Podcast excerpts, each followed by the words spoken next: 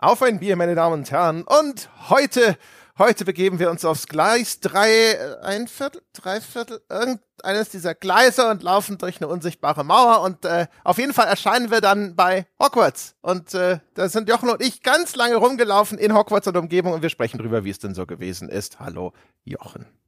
Hallo, André, Team Ravenclaw am Start. Sehr gut, hier ist äh, Haus Slytherin. Falls Sie es übrigens hören sollten, ich weiß es nicht, meine Damen und Herren, meine Stimme könnte ein bisschen sonorer klingen als normal. Ich bin ja jetzt quasi hier zum ersten Mal wieder auf Aufnahme, nachdem ich aus dem den Klauen von Corona entronnen bin.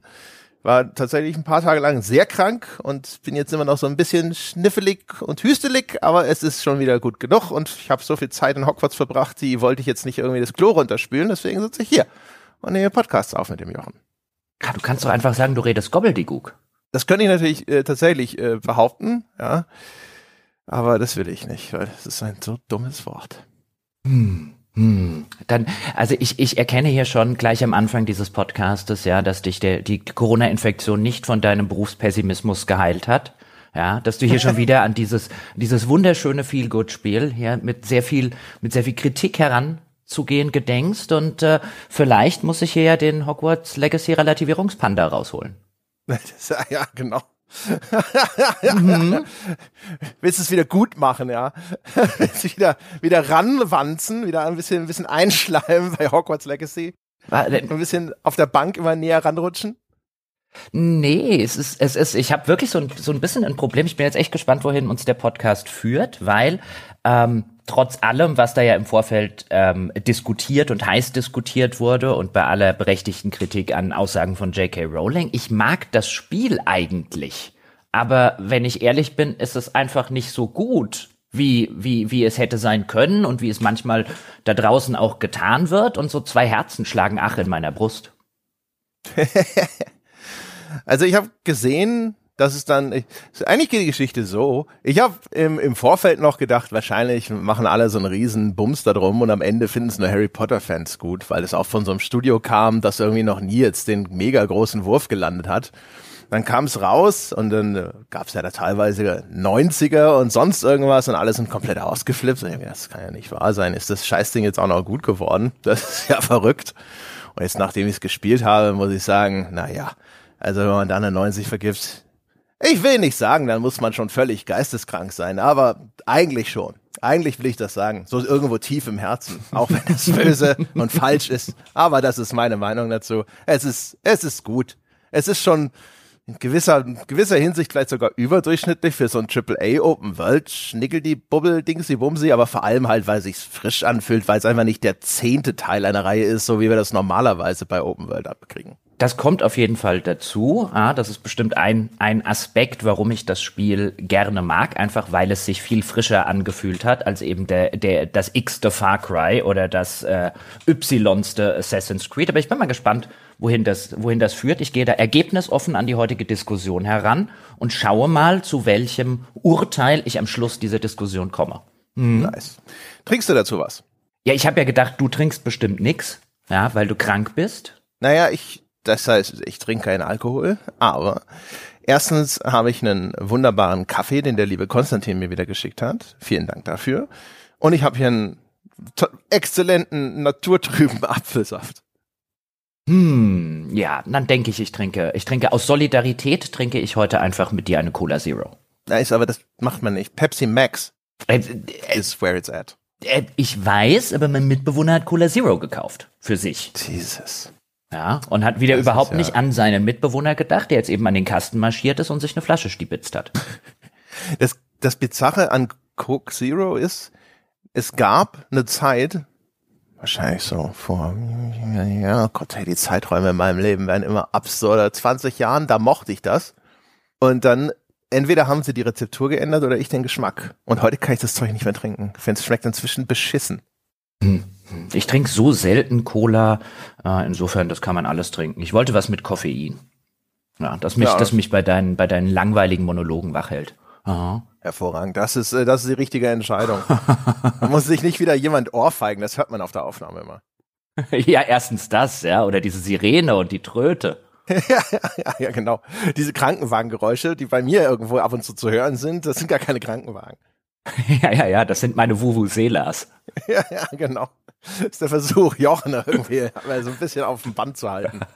Nein, dann, ähm, bevor wir einsteigen, sollten wir vielleicht den Menschen dort draußen noch erklären, dass wir uns heute sehr vornehmlich des Spiels selbst annehmen werden, denn die ganze Diskussion rund um J.K. Rowling, ihre Aussagen, ihre Rolle, wie wir zu dieser ganzen Boykottdebatte, die im Vorfeld stattgefunden habe, hat, stehen, das alles kann man, wer es noch nicht gemacht hat, nachhören in einem kostenlos veröffentlichten Feierabendbier. Das gibt's also im kostenlosen Stream, ist schon vor einiger Zeit bei uns vor ein paar Wochen erschienen, als die, die Diskussion dann kurz vor Release so ein bisschen ihren Höhepunkt erreicht hat. Da kann man all das nachhören.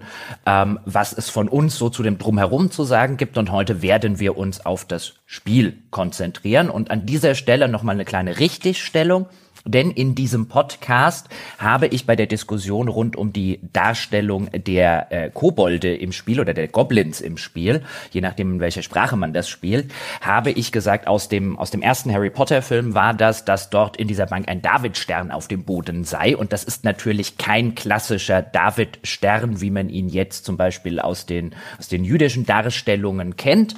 Ähm, da hat einfach mein Gehirn einen kleinen Pfad gehabt und ich wollte diesen Einschub noch bringen. Das sind 15 fünfzackiger Stern, genau wie der Davidstern. Und ich habe es völlig vermasselt, den Einschub zu bringen. Also das wirkt wie ein Davidstern nicht. Das ist tatsächlich einer. An dieser Stelle die Richtigstellung dazu, falls Sie das jetzt noch nachhören.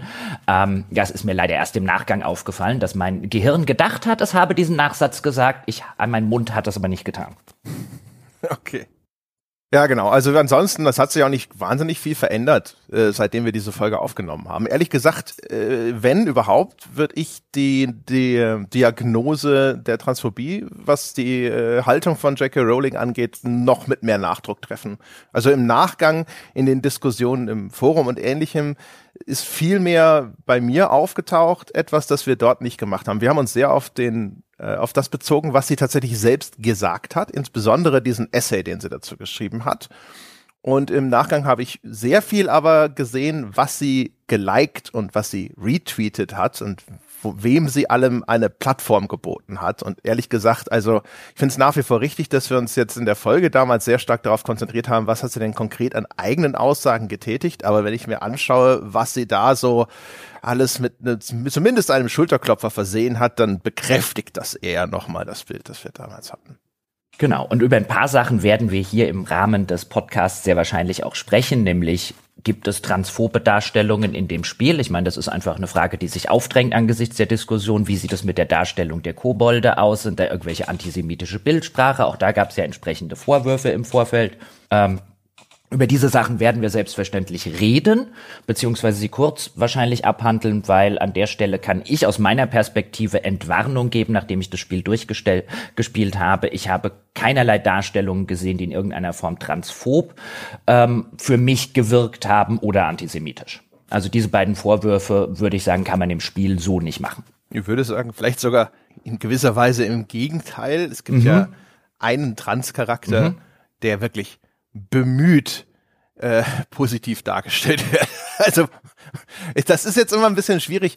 Jetzt mit der ganzen Vorgeschichte, mit dem diesem ganzen Shitstorm, der das Spiel umgeben hat, äh, dann liest man das natürlich auch, finde ich, sofort als Pandering. Ne? Also ich gehe davon aus, diese Figur wäre im Spiel gar nicht vorgekommen ohne diese ganze Kontroverse äh, und auch nicht in dieser Form. Das ist, das ist sozusagen meine Lesart. Es gibt ein paar Indizien von Leuten, die gehört haben wollen von anonymer Quelle XY und sonst irgendwas. Es gibt aber nicht wahnsinnig viel Konkretes. Aber das ist so ein bisschen der Eindruck, der, der dabei entsteht. Und diese Figur äh, die ist halt wirklich, also die ist halt so positiv, dass du sogar hinterher in einer Mission Briefe für sie einsammeln musst, in so einer Nebenmission, die, da ist eine Kiste mit Briefen, die eigentlich zu ihr geliefert werden sollte, verloren gegangen und dann kannst du einige dieser Briefe lesen. Das sind nur Briefe von Leuten, die dankbar sind, wie diese Figur ihnen, ihnen geholfen hat und ihr Leben bereichert hat.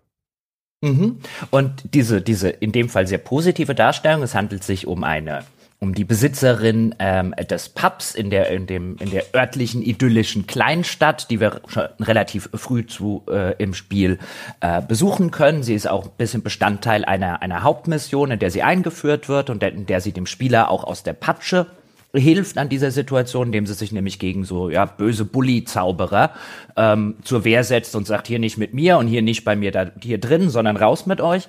Und ähm, diese Figur, wie du schon gesagt hast, ist sehr positiv dargestellt. Sie fühlt sich offensichtlich auch pudelwohl in ihrer Haut als äh, als Transfrau und ähm, diese Vorwürfe des Pandering, also dass, dass diese Figur nur drin sei, ähm, damit sozusagen, um von der eigentlichen Diskussion rund um J.K. Rowling und ihre Aussagen abzulenken. Ähm, das habe ich jetzt auch vielfach gelesen. Und es gibt, wie du schon sagtest, diese Vorwürfe von Leuten, die sagen, wir kennen Entwickler und die haben uns gesagt, äh, die, die, das Entwicklungsteam, weißt du, hat eigentlich überhaupt kein Interesse an der, der ganzen Darstellung von Transleuten, aber die haben das eingebaut, damit man es ihnen nicht vorwerfen kann. Und jetzt kann man natürlich selbstverständlich sagen, wenn das die Ratio gewesen ist, dann können sie ihre Transfigur auch behalten. Ich finde allerdings, das ist so ein schöner Fall, wo es sich dann tatsächlich lohnt zwischen Intention oder Absicht der Autoren ähm, oder der Entwickler in diesem Fall und Wirkung zu unterscheiden, weil selbst wenn sie die Figur nur eingebaut haben, um ähm, eben von der Diskussion abzulenken. Wenn in fünf Jahren ein junger Mensch Hogwarts Legacy spielt, dann äh, ist die ganze Diskussion von heute, die ist dann Schall und Rauch und von vorgestern so ungefähr. Aber die coole Transperson, die sich pudelwohl in ihrer Haut fühlt, die ist immer noch da und die ist immer noch im Spiel. Und deswegen ist es mir völlig wurscht, was die Autorinnen oder Autoren sich hier gedacht haben. Was das Werk an sich, das Spiel an sich macht, ist eher sehr, oder was heißt eher, ist sehr transpositiv. Und ähm, Weißt du, da muss ich nicht die Intention der Autoren loben, aber ich kann das Spiel dafür loben. Ich würde sagen, das ist, also, gibt's ja dieses Meme aus Avengers. I see this as an absolute win. Weißt du, also, man hat ja vorher drüber gesprochen, was bringt denn dieser, dieser riesige Boykott-Aufruf äh, eigentlich? Denn offensichtlich nicht niedrige Verkauf Verkaufszahlen gab ja sogar viel Spekulation darüber, ob sie am Ende sogar nach oben getrieben hat, wegen der zusätzlichen Aufmerksamkeit, die das Spiel bekommen hat. Und ich finde aber, man sieht eben an solchen Stellen, es ist halt eben nicht komplett wirkungslos, so eine öffentliche Debatte.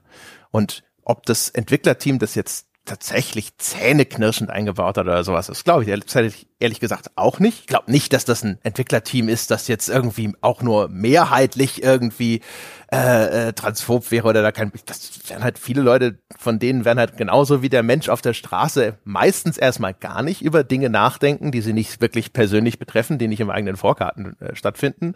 Und die werden auch ein ehrliches Anliegen gehabt haben, sich von der J.K. Rowling zu distanzieren. Zum Teil aus vielleicht finanziellem Interesse, zum Teil aber auch, weil sie einfach nicht für das stehen wollen, wofür die Autorin gerade steht. Und das Einzige, was ich halt auffällig finde, ist, dass ich so ein bisschen das Gefühl habe, vielleicht sind sie sogar dabei, ein bisschen über das Ziel hinausgeschossen, ist aber auch jetzt, jetzt nicht äh, schlimm oder ungewöhnlich da zu überkorrigieren und vielleicht dafür zu sorgen, dass das wirklich eine absolut die tollste Person ist, die außerhalb von Hogwarts Hallen jemals gesehen wurde. Äh, ja, also von daher, ich würde sagen, alleine das kann man schon mal, äh, können all diejenigen sich auf die Fahnen schreiben, mhm. die halt sich darum bemüht haben, überhaupt Druck aufzubauen und zu sagen, nö, wir finden das nicht okay. Zumindest finden wir es nicht okay, das einfach mal jetzt unkommentiert erscheinen zu lassen im Lichte dessen, was die Rowling so treibt. Mhm. Und das ist ja auch der erste, habe ich zumindest vielfach gelesen. Ich stecke jetzt so tief nicht in der Lore drin. Ich muss mich da also auf externe Quellen verlassen. Aber es sei der erste Transcharakter, im Harry Potter-Universum. Also ich würde das auch jetzt erstmal als Win verbuchen auf Seiten der Aktivistinnen und Aktivisten, die sich dafür äh, stark gemacht haben dass diese ganze Thematik eine Öffentlichkeit bekommt und überhaupt diskutiert wird. Und wie gesagt, mir ist vollkommen egal und ich halte es für vollkommen unerheblich, mit welchen Motiven das passiert ist. Ich gucke mir die Wirkung an und die Wirkung dieser Figur ist einfach eine sehr positive. Ja, genau. Also das sehe ich auch so. Also und wie gesagt, ich sehe es vor allem auch echt als ein, als ein Zeichen, dass man halt Dinge bewegen kann. Natürlich nicht vielleicht immer jetzt gleich das allergrößte Rad. Ne? Niemand hat jetzt äh, Harry Potter das oder Hogwarts Legacy das Spiel gecancelt oder sonst irgendwas. Aber hey, Dinge passieren. Ja, und jetzt reden wir über das Spiel an sich. Jawohl. Ja, jetzt, jetzt, jetzt wirklich, ich meine, jetzt ging es da auch ums Spiel und das ist eine relativ prominente Figur in diesem Spiel. Jetzt übrigens auch für die Leute, die jetzt vielleicht draußen da sitzen, soll es ja auch geben und sagen, äh, ja, lasst mich doch mit eurem ganzen Transkrempel in Ruhe und so weiter. Ich will doch einfach nur ein Harry Potter Spiel spielen. Ich meine, das ist eine Figur von Dutzenden Figuren im Spiel, bei der so etwas wie sexuelle Identität und da auch nicht mit dem Holzhammer oder so einfach mal kurz thematisiert wird. Es ist jetzt also nicht so, als würden da äh, äh, wird da irgendwie eine Christopher Street Day Parade durch Harry Potter oder so ähm, äh, stattfinden. Also auch da von der Gegenseite sozusagen sollte man das, das die, die, die Kirche ein bisschen im Dorf lassen. Es ist, das ist echt subtil, ne? Also, dass das eine Transfigur ist. Erstens hat man es im Vorfeld schon gesagt bekommen, es sind sehr viele Artikel darüber geschrieben worden. Aber äh, an sich, die sagt einen Nebensatz, aus der man das sehr eindeutig ableiten kann. Genauso wie es ja auch, ich glaube, eine lesbische Lehrerin gibt. Und das ist auch nur etwas, die spricht halt von ihrer Frau. Einmal. Oh, ne? das siehst du, das ist mir nicht aufgefallen. Vielleicht hatte ich den Dialog nicht. Aber gut, Herr Peschke, ja. ja. Und genau, aber es ist halt subtil, ne? Also das ist, das ist nichts, naja, die, wo jetzt irgendwie die, mit Hausieren gegangen wird oder so. Die Transfrau hat halt schon, sie sieht aus wie eine Frau und hat eine männliche Stimme. Also das ist nicht so subtil. Also im Englischen, ich weiß. Ja, weiß ich nicht mal, ob ich jetzt sagen würde. Ich habe es auch auf Englisch gespielt. Ich das, ich weiß gar nicht, ob ich das jetzt, ob ich sofort gesagt hätte. Äh, weiß ich nicht. Also ob ich dann, äh, wenn ich das nicht, ich habe es halt vorher schon gewusst, weil ich es vorher schon gelesen habe, dass das diese Figur ist. Hm. Also ich habe es, weil es da ja eine absurde Diskussion auch noch übrigens um den Namen ge äh, gegeben hat. Ne? Also wo, wo dann anscheinend Leute sich darüber echauffiert haben, dass ihnen dieser Name irgendwie nicht weiblich genug ist. Die Figur heißt Cyrona und äh, da haben dann einige auch noch anscheinend gedacht, das sei vielleicht sogar irgendeine Art von boshaftem Wortspiel, weil Sir, ja, also eine männliche Anrede am Anfang dieses Namens steht und so. Und da sieht man einfach nur, wie welche idiotische Stilblüten diese Diskussion äh, treibt, ne? also welche Hysterie da teilweise herrscht. Mhm. Und Sirona ist übrigens in der keltischen Mythologie eine eindeutig äh, auch durchaus positiv und weiblich besetzte Göttin. Jetzt aber ins Spiel, Herr Peschke. Ich will, will, ja, will sie die ganze genau. Zeit ins Spiel lotsen, damit du hier als der Erklärbär des Podcasts den Menschen erstmal erzählst, ja, was ist denn das hier für ein Spiel und wie fängt das an? Und du saßt doch jetzt schon die ganze Woche da, hast keinen Podcast aufgenommen, hast gedacht, so jetzt mal, jetzt mal hier so ein, so ein, so ein André Peschke Einleitungsmonolog, alle Leute abholen, alle in den Hogwarts Express und bums nach England. Ja, wenn wir mal im scheiß Hogwarts Express angekommen wären, ne? Ja. Stattdessen Anreise mit fliegender Kutsche, wir sind äh, offensichtlich erst sehr spät entdeckt worden. Also in dieser Welt von Harry Potter ist es, glaube ich, so, dass dieses, diese, die Jungs da in Hogwarts, die entdecken halt magiebefähigte Kinder auf, in aller Welt und manchmal geht es schneller und manchmal brauchen sie ein bisschen länger und wir sind also relativ alt und werden als äh, Five Fifth Year Student, also in der fünften Hogwarts-Klasse eingeschult. Das ist aber im, ich glaube, die erste Klasse in Hogwarts geht, dann sind die Kinder so elf, zwölf. Das heißt, wir sind jetzt so 16, 17 oder sowas. Und ähm, kommen da jetzt also mit einer fliegenden Kutsche an, die wird aber von einem Drachen angegriffen. Und dann stürzt die Kutsche ab und jetzt sind wir auf einmal da mit äh, dem Professor, mit dem wir unterwegs waren, nach Hogwarts an einem ganz komischen Ort, gelangen auf einmal auf mysteriöse Art und Weise in die Goblin Bank Gringotts. Kein Mensch weiß, was hier passiert ist und am Schluss stellen sich so ein paar Kernmysterien bei der ganzen Geschichte raus. Also erstens, es gibt eine seltsame alte Form von Magie, die nur bestimmt begabte Menschen überhaupt sehen, wahrnehmen und nutzen können und wir gehören zufällig dazu. Was hat's damit auf sich? Es gibt einen Geheimbund, die sogenannten Keeper, die irgendein Geheimnis wahren, das mit dieser seltsamen Form von Magie zu tun haben muss. Darum geht es und es gibt gleichzeitig offensichtlich einen Aufstand, der unter Goblins angezettelt wird von einem Anführer namens Ranrock. Und auch mit diesem Goblin-Aufstand hat das Ganze irgendwie zu tun. Das sind so ein bisschen die zentralen Mysterien, in denen es dann, äh, um die es dann im Spiel geht und die wir zu lüften gedenken. Hm, und jetzt können wir kurz vielleicht an der Stelle über die Charaktererschaffung sprechen, denn zu Beginn ähm, können wir uns einen jungen Zauberer oder eine junge Zauberin ähm, zusammenbasteln. Es gibt nicht klassisch eine wir suchen erst aus, sind wir Männlein oder Weiblein, sondern diese, diese Option existiert erst gar nicht. Wir suchen uns also ähm, das Aussehen aus und können danach auch die Stimme anpassen. Da gibt es sogar noch verschiedene Pitch-Levels, also in welche, in welche Richtung, ob die eher tiefer oder ob die eher ein bisschen höher ausschlägt, kann man einstellen. Und es ist durchaus möglich, ja, ähm, J.K. Rowlings schlimmsten Albtraum zu erstellen, nämlich äh, gewissermaßen eine eine Transfrau, die danach in den äh, bei den bei den Mädels in Hogwarts rumlaufen kann. Hast du doch bestimmt gemacht. Habe ich gemacht. Ja, natürlich. Habe ich gemacht. Habe mir gedacht, jetzt spiele ich zu zu Ehren der Diskussion äh, sozusagen auch mal direkt eine Transfrau. Ähm, hab den Pitch der äh, männlichen Stimme auch noch maximal nach unten gestellt und sonst irgendwas hat aber an, äh, also es hat keine großen Auswirkungen. Und ich vermute, du, auch du wirst festgestellt haben, äh, auch die, äh, die Wahl des Schlafsaals ist in der Hinsicht ziemlich scheißegal, weil du wachst immer in einem leeren Schlafsaal auf. Mm, mm. Ich habe dann ein, ähm, ich habe mir dann einen einen jungen Zauberer gemacht, also jung und jung, Wortspiel. Ähm, und will nur eine Sache sagen, was ich ein bisschen schade fand, sind zwei Sachen. Nämlich erstens ist es diese typische Charaktererschaffung, bei der man vorgewählte Gesichter auswählt und irgendwie fand ich keins der vorgewählten Gesichter cool. Also wo ich mir dann denke, ach, wenn er schon diese ganze Mühe macht, weißt du, dann lass mich auch die Nase anpassen, ja, und den Mund und das Kinn und so weiter. Ich stehe auf solche Charaktererschaffungen, aber das ist wirklich ein winziger Kritikpunkt. Aber das Zweite, was ich interessant finde, ist, du kommst ja eben als äh, sozusagen in der fünften Hogwarts-Klasse äh, dort an, weil du besonders begabt bist und hast anscheinend ein paar Übungen schon mit dem Professor Fig vorneweg gemacht. Und du hast aber keinerlei Background mit deiner Figur. Und das finde ich auch gerade bei einem Harry Potter Spiel ein bisschen interessant. Klar, wir haben viele äh, Spiele, in der ist man sozusagen das unbeschriebene Blatt, damit die Spieler so ein bisschen quasi sich selbst dort rein interpretieren können. Aber gerade das, was ich zum Beispiel bei Harry Potter ähm, ich stecke jetzt nicht tief drin, aber das sind so offensichtliche Sachen, die man auch durchaus mitkriegt, wenn man nur den Film zum Beispiel oder die Filme zum Beispiel kennt. Was ja bei Harry Potter so faszinierend war, also ein Teil davon, ist ja, dass diese Figur auch, auch quasi der klassische Auserwählte ist in so einer Fantasy-Geschichte.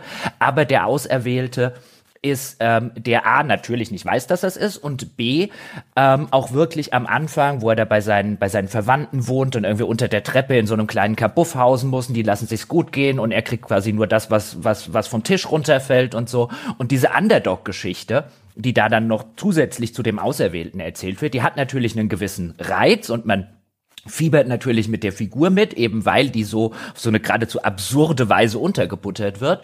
Und jetzt, wenn man selber in dieses Universum reinkommt, es gibt anscheinend keine Eltern, keine Ahnung, was wir vorher gemacht haben, wo wir herkommen und so weiter. Und das finde ich ein bisschen schade, weil über die ganze Zeit des Spielens blieb mein junger Zauberer einfach ein gesichts- und charakterloses ähm, also er hatte zwar ein Gesicht natürlich und so ein bisschen so ansatzweise kann man an manchen Stellen ähm, in Dialogoptionen mal was auswählen, aber da hätte mich sozusagen eine gewisse vorgefertigte Hintergrundgeschichte ähm, mit so auch den Gründen, warum bist du erst im fünften Jahr dort und so weiter. Finde es ein bisschen komisch, dass sie das weggelassen haben. Irgendwie fühlt sich diese Figur für mich das ganze Spiel lang nicht wirklich wie ein Schüler irgendwie von Hogwarts an, sondern wie irgendein, ja, wie, wie ich jetzt als Erwachsener in Hogwarts, der einen Jungen spiele. Ja, das ist sowieso alles ein bisschen komisch. Ich habe das Gefühl, dass mit diesem Fifth Year haben sie vor allem gemacht, weil sie wahrscheinlich einfach nicht wollten, dass du ein Kind spielst, um einfach das Zielpublikum zu erweitern. Ich dachte, sie denke mir, sie äh, wollen in diese Young Adult Ecke eher, weil sie Angst hatten, wenn es ein Kind ist, dann denken die Leute, es ist halt ein Kinderspiel und spielen es nicht. Und die ganzen Zaubersprüche, damit sie das nicht retconnen müssen. Und äh, der soll ja möglichst viele Zaubersprüche beherrschen, dein, dein, dein Charakter, und die werden ja erst im Laufe der Jahre gelehrt. Ja, das stimmt. Wobei natürlich, da ist ihnen ja eh alles scheißegal, ne? Der lernt ja wirklich, also die, die, den schlimmsten, die schlimmsten Zaubersprüche der Welt werden hier in dem Spiel auch durch die Gegend gefeuert, als wäre da gar nichts bei. Ähm, da kommen wir später nochmal drauf. Aber ähm, äh, wie gesagt, ja, ich, ich glaube, das sind halt praktische Erwägungen, die da im Vordergrund standen, keine narrativen Erwägungen. Und ich finde es auch schade. Also ich finde zum Beispiel, du hast äh, erwähnt, man kann ab und zu, wie das so üblich ist, in vielen Rollenspielen narrativ einwirken, indem man eine von zwei zur Auswahl gestellten Dialogoptionen auswählt. Aber das ist sowas von 98 Prozent davon ist wirklich völlig unnützer, blöder, überflüssiger, uninteressanter Bullshit. Also die, dieses Dialogsystem ist fast vollkommen irrelevant. Ja, leider. An manchen Stellen hat man tatsächlich die Entschei eine, eine wirklich relevante Entscheidung, wobei das Spiel ganz gut kaschiert an äh, in, in, in manchen Quests, insbesondere in den prominenteren, dass man eigentlich gar keine großartige Entscheidung hat, aber man, man hat den Eindruck, es, es passiert so. Ähm, aber es gibt wirklich nur sehr, sehr wenige Stellen. Mir fällt, glaube ich, mir fallen eigentlich nur zwei ein, ähm, in denen man wirklich einen, einen Unterschied sozusagen auf den Handlungsverlauf machen kann. Ja, genau. Und auch selbst dann ist es, also ich, eine gibt es so eine, es gibt, den wirst du, auch, wirst du auch meinen, es gibt eine äh, Entscheidung, kann man über das Schicksal eines Charakters entscheiden der Scheiße gebaut hat sozusagen. Und äh, aber da, selbst da, also das, das wird dann alles so per Mauerschau aufgelöst hinterher. Dann kommt jemand und erzählt dir dann, was die Konsequenzen deines deiner Handlungen waren. Also es war dieses ganze System ist mega enttäuschend, mega flach und sehr einfach nur pflichtschuldig eingebaut. Hm. Ähnliches gilt so ein bisschen für ähm, denn am Ende dieser Intro-Sequenz kommen wir dann ähm, zu der Zeremonie, wo die, wo unsere Figur dann diesen diesen Hut aufgesetzt bekommt und dann ähm, in ein Haus ähm, sozusagen einsortiert wird. Wir können aber natürlich, es handelt sich ja um ein Spiel, wir beantworten dann so ein paar Fragen und dann sagt der Hut, du bist bestimmt ein Gryffindor. Und dann können wir aber trotzdem sagen, nee, doch lieber Slytherin. Was ja irgendwie schon auch wieder fast schon scheiße war, ehrlich gesagt. Ich dachte, der stellt mir jetzt eine Fragen und anhand meiner Fragen werde ich dem zugeordnet. So ein bisschen wie am Anfang von äh, Fallout, ne? wenn du diese, diese Baby-Tests machst und dann äh, verteilt er anhand dessen dann auch äh, irgendwelche Statuspunkte oder sowas. Ja, aber da kannst du ja am Ende auch sagen, nee, ich mach's trotzdem selber. Kommt man das nachkorrigieren? Ja, egal. Auf jeden Fall. Ja, natürlich. Ist ja ein Spiel. Also äh, ehrlich, weißt du, ich finde das halt so, das widerspricht auch fundamental dieser Harry Potter Lore und sowas. Und dass du hier jetzt quasi einfach der, der, der, der, Entscheidung dieses blöden Hutes unterworfen wirst, der dir dann halt sagt, ja, charakterlich bist du leider Haus so und so. Ja. Irgendwie fehlt da nicht schon fundamentale Harry Potter Experience? Dass du einfach so einer Kaste zugeordnet wirst durch eine höhere Macht, die sagt, das bist du jetzt, tut mir leid. Also ich muss ehrlich sagen, andersrum fände ich es fänd ich's deutlich schlimmer, wenn ich dann irgendwie beantworte und er sagt Hufflepuff und ich so, nee, komm, jetzt muss ich wieder von vorne anfangen, weil da will ich nicht rein. ja, aber da, dann kann man mal, kann man den Leuten viel besser vor Augen führen, was für eine beschissene Welt das da eigentlich ist. oh, wow, wow, wow, wow, der Relativierungspanda. Schad schon. Ja, ist doch wahr, diese ganze, die ganze Nummer mit diesem Sortierungshut ist ja wohl absoluter Abschaum. Ey, da will ich mein Kind sofort von Hogwarts wieder abziehen, wenn ich das einmal sehe. Du bist Slytherin, du bist so ein Arschloch. Geh zu den Arschlöchern. Aber ich will geil zu den Arschlöchern. Der Hut hat gesprochen. ja, mein Gott, das ist eine Fantasy-Erzählung für Kinder. Ich finde den Hut übrigens, äh, mag den, mag den Hut. Ja, mochte den auch schon in den, in den Filmen, die Bücher kenne ich nicht so, so ganz genau. Ja, finde den, den Hut schon. Und dann dem Hut einfach zu sagen, ja, ja, kannst ja viel erzählen, weil mir hat er gesagt, ich soll nach Gryffindor. Und dann habe ich gesagt, ich wusste ja, dass du nach Slytherin gehst, sonst hätte ich das gleich ausprobiert. Gehe ich nach Ravenclaw, da sind nämlich die Schlauen. Mhm. Das sind die Nebendarsteller vor allem, das ist da. Die Schlauen. Das sind die, von denen hinterher nie wieder die Rede sein wird. Du bist entweder die Brainbugs. Du bist entweder Gryffindor oder Slytherin oder du bist irrelevant. Es war übrigens an dieser Stelle für alle, die es noch nicht gespielt haben, aber noch vorhaben, war übrigens die denkbar schlechteste Wahl. Denn Auswirkungen hat das praktisch fast gar keine, für welches Haus man sich jetzt entscheidet. Ähm, sondern, also ich glaube, die praktischste Auswirkung ist in einer relativ frühen Quest, die man bekommt die ändert sich ein, ein Aspekt davon, je nachdem, welchem Haus man angehört. Das ist sozusagen der größte praktische Unterschied im Spiel. Er beeinflusst genau einen Teil einer Quest. Aber wenn man Ravenclaw nimmt, ich habe mir alle äh, angeschaut, also eine selber gespielt, den Rest mir, mir, mir kurz angeguckt im, im, im, bei YouTube. Und Ravenclaw hat die mit Abstand schlechteste dieser Quests und langweiligste dieser Quests. Und an der Stelle kann ich sagen, hier Haus Hufflepuff. Mhm. Einfach ohne viel verraten zu wollen, aber das fand ich, war die, war die interessanteste dieser Quests. Nice. Ich habe jetzt äh, mir das nur auch nur nachgelesen. Ich, ich war echt schockiert, wie wenig das ist. Ich habe oder vielleicht andersrum. Ich habe am Anfang habe ich das irgendwie völlig falsch gelesen, weil äh, es gibt ja eine ganz bedeutende, es gibt dann drei Freunde, die man im Grunde genommen im Spiel machen kann. Sebastian gibt's, es gibt Nettie und dann gibt's noch, wie heißt sie? Penny heißt sie, oder? Die, die, die, die, das äh, Tiermädchen, die auch noch Poppy, Polly, Penny, ich Polly, Sweet, Sweet, Sweetling, Sweet, ich, Sweet, ja. Sweeting heißt sie, ja genau. Sweeting heißt sie mit Nachnamen. Halt auch noch so ein, wirklich auch so ein Kinderbuchname, ne? Die ist voll süß, diese Sweeting. Poppy heißt sie, Poppy Sweeting. Sag ich genau. Doch. So, das sind so die drei, das sind so die drei Freunde, die du machen kannst. Und einer davon, der Sebastian, der ist halt ein Slytherin. Und, äh, äh, äh und äh, dann hat er auch noch einen Kumpel, den Ominous, der ist auch ein Slytherin und die lernt man halt alle auch in dieser Ecke kennen. Und ich habe gedacht, so, boah, krass, das ist alles, boah, diese Questline ist so lang. Und das ist ja alles, weil ich im Haus Slytherin bin. Und dann hinterher habe ich, hab ich festgestellt, nee, das, das, das erleben alle. Mhm.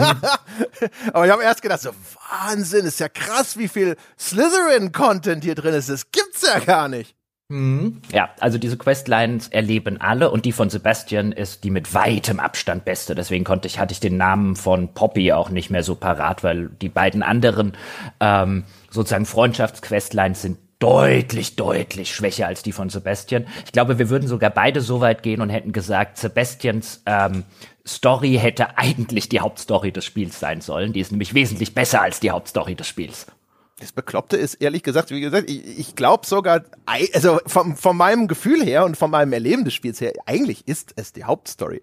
Das, das Spiel weiß es nicht oder möchte es nicht zugeben, aber also die Geschichte von Sebastian, äh, da geht's, oh Gott, jetzt ist die Frage natürlich, wie erzähle ich das, ohne jetzt irgendwie schon großartig was vorwegzunehmen. Wir wollen ja in diesem Teil noch nicht spoilern.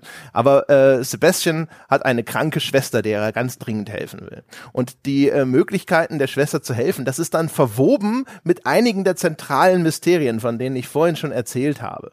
Das heißt also, diese Questline von Sebastian, die ist erstens eingewoben, auch noch in Elemente dieses zentralen Plots, die begleitet einen über das gesamte Spiel, sogar über die Main Quest hinaus, also die, das Ende von der Abschluss von der Sebastian Questline hat ein höheres Charakterlevel als die Main Quest. Also, wenn man das in der Reihenfolge spielt, so wie das Spiel es einem im Grunde genommen ja vorgibt, indem es sagt, hey, das solltest du erst machen, wenn du Level 28 bist oder sowas, dann ist das eigentlich auch sogar erst nach der Hauptstory fällig, die Questline von Sebastian abzuschließen. Und ähm, das ist äh, das ist ein ne, Charakter, das ist ein Freund, mit dem man diese ganzen Abenteuer dort besteht. Und das ist eine emotional aufgeladene Geschichte, die in ihrer Ausführung leider teilweise scheiße ist, aber nichtsdestotrotz, es wirkt einfach viel mehr wie der absolut zentrale Konflikt, wo auch noch all diese anderen Elemente mit reinspielen. Es wirkt komplett wie der A-Plot und das Spiel beharrt aber drauf, dass dieser B-Plot, ja, mit dieser Goblin-Rebellion oder sowas seine Hauptstory sei. Und es wirkt die ganze Zeit überhaupt nicht so. Ja, und vor allen Dingen Renrock, äh, der taucht dann natürlich an manchen Stellen auf, macht Bösewicht-Sachen, wie man das aus quasi jeder Fantasy-Erzählung, die nicht bei drei auf den Bäumen war, schon, schon, schon kennt. So ab und zu mal in der Hauptquest, ah, da ist er wieder und macht irgendwie was Böses und dann verschwindet er wieder. Und wir müssen halt rausfinden, was hat er vor, ähm, was ist sein perfider Plan und, und, und, und, und. Und wie du schon gesagt hast, diese, diese, diese Sache mit einem Freund das Ganze zu machen. Und dann lernen wir die Schwester kennen und dann lernen wir den Onkel kennen, der sich um die Schwester kümmert, äh, die sehr krank ist. Und dann geht es darum, kann man ihr helfen und ähm, äh, wie weit wird man gehen, um einem geliebten Menschen zu helfen. Und wie du schon gesagt hast, das alles ist halt viel nahbarer, weil man mit den Figuren ständig konfrontiert ist und ihre Motive versteht und sich das Spiel da halt auch die Zeit nimmt, um diese Konflikte langsam aufzubauen. Und der Renrock ist halt einfach pure Langeweile als Bösewicht ähm, äh, äh auf relativ kleinem Goblin-Körper. Ja, also völlig auch völlig untererklärt. Also man ja, weißt du, wogegen der rebelliert? Ich habe keine Ahnung. Ich stecke nicht in dem Lore drin, aber nee. es, es, es wird mir verkauft. Das Spiel sagt mir, der rebelliert hier mit seinen Goblins. Und ich denk die ganze Zeit, als ich das gespielt habe, ich habe dann natürlich später mal kurz in die Lore nachgelesen, aber die ganze Zeit denke ich mir als nicht initiierter in die äh, in die Harry Potter Geschichte, als nicht Hogwarts Schüler, wogegen rebelliert der eigentlich? Und und und warum ist das ein Problem? Ja, genau. Also das das, was das Spiel dazu zu sagen hat, ist ja, dass äh, die Zauberer den Goblins seit jeher quasi die Magie vorenthalten. Ne? Das ist so ein bisschen wie mit der Atombombe und dem, der nuklearen Proliferation. Ne? Die Zauberer sitzen alle da und sagen so, nee, nee, nee, wir verhindern besser, dass andere Leute auch Magiefähigkeit erwerben äh, weil die machen damit am Ende nur Unsinn. Ist besser, wir kontrollieren das. Und deswegen äh, verhindern sie die ganze Zeit, dass die Goblins selber auch irgendwie magiefähig werden. Und die Goblins fühlen sich deswegen quasi äh, hier unterm Stiefel der Zauberer. Und das ist offensichtlich der Konflikt, so habe ich das zumindest verstanden, was das Spiel mir dazu erzählt hat. Und ich ging jetzt davon aus, der Renrock, der wird genau dagegen wird er rebellieren, weil er das Gefühl hat, die Magier, das sind alles so Oppressoren. Und dann, gibt's ja so eine bisschen Backstory. Das hast du mir erzählt, dass es diese Mission gibt. Ich habe es dir dann noch nachgeholt, wo er so einen kleinen Hauch eines einer persönlichen Motivation bekommt. Ja, es gibt eine, eine Nebenmission. Ich glaube, die kriegt man tatsächlich von Poppy. Ähm, ich glaube, das ist ihr Onkel, den man dort retten soll, der von Goblins gefangen genommen wurde. Und der erzählt einem dann mehr oder weniger aus heiterem Himmel, warum der Renrock überhaupt so einen Prass ähm, auf die Magier hat, also was so seine persönliche Begegnung mit Magiern ist. Und man kann sagen, die war nicht sonderlich positiv. Und auch das, also die ganze Figur ist in der Hauptstory völlig untererklärt. Und das bisschen Erklärung, was sie haben, wo man dann sagen könnte, ah, okay, das soll nicht einfach nur irgendein total böser äh, Goblin sein, der böse ist, weil er böse ist, sondern er hat durchaus eine persönliche Motivation, die man auch zu einem Teil zumindest nachvollziehen kann. Und das verstecken wir in irgendeiner Nebenquest, die gar nichts damit zu tun hat. Ähm, auch das trägt halt zu dem Bild bei, dass ich das Spiel am Schluss eigentlich nicht mehr gespielt habe zu Ende, weil ich wissen wollte, wie die Renrock-Geschichte ausgeht, sondern weil ich wissen wollte, wie die Sebastian-Geschichte ausgeht. Ja, total. Also das ist halt auch so ein Ding, ne, irgendwie, weiß ich nicht, der wollte sich bei irgendeinem Zauberer vorstellen und dann hat er ihm seinen Zauberstab aufgehoben und der bloße Anblick eines Goblins, der es wagt, diesen magischen Gegenstand aufzuheben, ne, dieser Konflikt, die Goblins dürfen keine Magie besitzen oder sowas, dann hat ihn der Zauberer deswegen komplett verprügelt, ja, und das ist, das ist die Backstory Wound von Renrock, die in einer Quest auftaucht, die man auch noch komplett verpassen kann. Also, das, verstehe es. Also erstens verstehe ich nicht, warum solche Informationen in so eine Quest reingepackt werden, wenn äh, der Charakter schon so dünn ist, also eh so dünn die Butter da aufs Brot gestrichen wird in der in der Main Questline. Aber es, es hilft halt auch überhaupt nichts. Da gibt's ja auch noch irgend so Seitenbösewichte, der steht auch noch mit irgendwelchen dunklen Magiern im Bunde und so weiter und so fort. Und das ist so ein das ist einfach nur so Bossfight-Futter. Das ist nichts davon gewinnt wirklich viel Profil oder Charakter. Und Renrock vor allem am wenigsten von allen. Also dieser eine, wie heißt der Dingsbums Wood, der, der Dark Mage Sidekick von ihm, der so aussieht wie ein böser Zirkusdirektor. Victor Rookwood. Der ist, ja genau. Der ist, der hat, finde ich, so einfach nur von, der, von dem Auftreten und dieser Arroganz her, das, und der ist irgendwie, noch halbwegs interessant. Der ist halt so schön unsympathisch, dass man ihn schon verprügeln will. Und Renrock ist halt einfach nur da. Mhm. Wo, wobei man sagen muss jetzt an dieser Stelle, ähm, so uninteressant wie ich die Hauptquest jedes Mal oder häufig gefunden habe, wenn ich so ein bisschen drüber nachgedacht habe, weil Rainrock ist mir einfach und seine Rebellion sind mir einfach so ein bisschen egal. So cool, finde ich, ist die Hauptquest eben gerade im, im Genre-Vergleich mit ähm, äh, äh, mit, mit, mit vielen anderen Open-World-Spielen. So cool fand ich sie viele, in vielerlei Hinsicht so auf einer, auf einer Inszenierungs- und Gameplay-Ebene. Also, also sie machen durchaus im Laufe der sehr, sehr langen Hauptquest immer wieder interessante Sachen. Da gibt's dann unterschiedliche Prüfungen, die man ablegen muss. Ähm, ich will da jetzt gar nicht so viel, so viel spoilern, weil das war dann tatsächlich immer mal wieder, dass ich da saß und gedacht habe, ach guck, ja, damit hätte ich jetzt ja nicht gerechnet. Eigentlich sozusagen, sie haben, sie haben hier sogar den Unterbau, der vielen Open-World-Spielen fehlt, wo, wo du sagst, die längere Story, ich mache immer mal wieder was Neues und was Interessantes.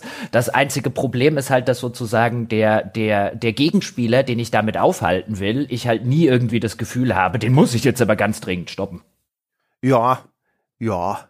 Also sie geben sich auf jeden Fall über durchschnittlich viel Mühe. Das kann man schon sagen.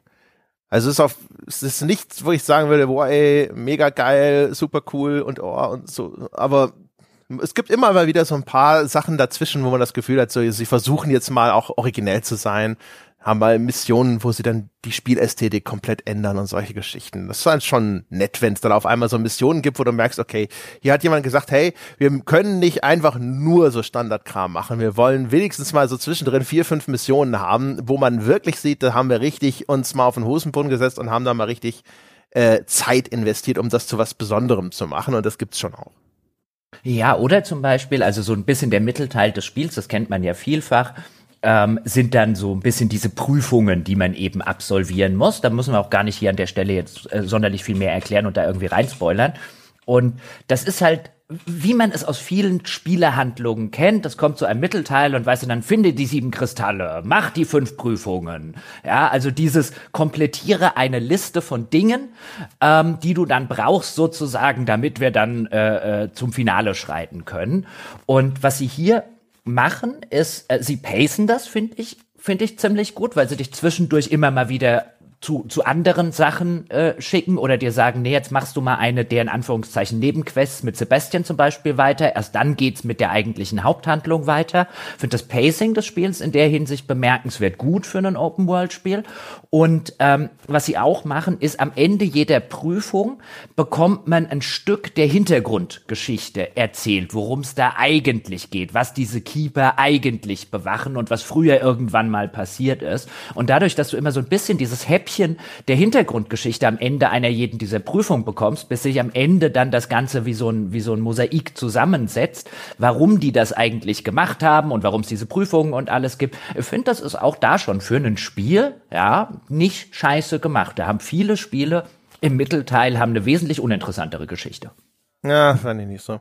Ich fand das mit den Keepers war super absehbar. Also war mir sofort klar, zumindest wo das thematisch hingeht. Jetzt welche konkrete Person ist es und so, ne? Aber äh, welches Spiel, welches Spiel gibt es, bei denen dir das nicht klar ist? Weiß ich nicht, aber ich hätte halt gerne eine interessante Geschichte, wo mir das nicht klar ist. Und die habe ich nicht bekommen.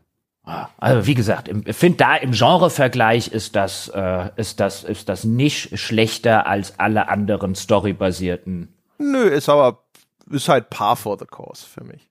Ich würde sagen, da ist es durchaus überdurchschnittlich. Ja, ich, ich sehe deinen Punkt. Also auch da stehe ich, auch bei dem Spiel stand ich immer wieder da und dachte mir ein, und das jetzt bitte einfach mal richtig gut machen. Ich meine, das geht ja zum Beispiel, ich finde es so bizarr, wenn du zum Beispiel die ganzen Figuren vergleichst, denen du insbesondere in Hogwarts über den Weg läufst, und jetzt reden wir über die Professoren. Sind die scheiße geschrieben, gemacht? Nee, scheiße sind die nicht. Aber wenn ich das jetzt vergleiche, und da habe ich mir nochmal den ersten Film angeguckt, ja, mit so einem Dumbledore, der mit so einem Professor Snape und, und, und, und, und, und auch die weiteren, die dann noch dazukommen, ähm, und dagegen kacken die im Spiel halt voll ab. Jetzt kann man sagen, klar, er rennt halt auch kein Alan Rickman rum, der den Professor Snape gespielt hat zum Beispiel, oder kein Kenneth Branagh, der dann später dazukommt und auch einen Professor spielt, Schauspieler und so weiter. Ja, stimmt.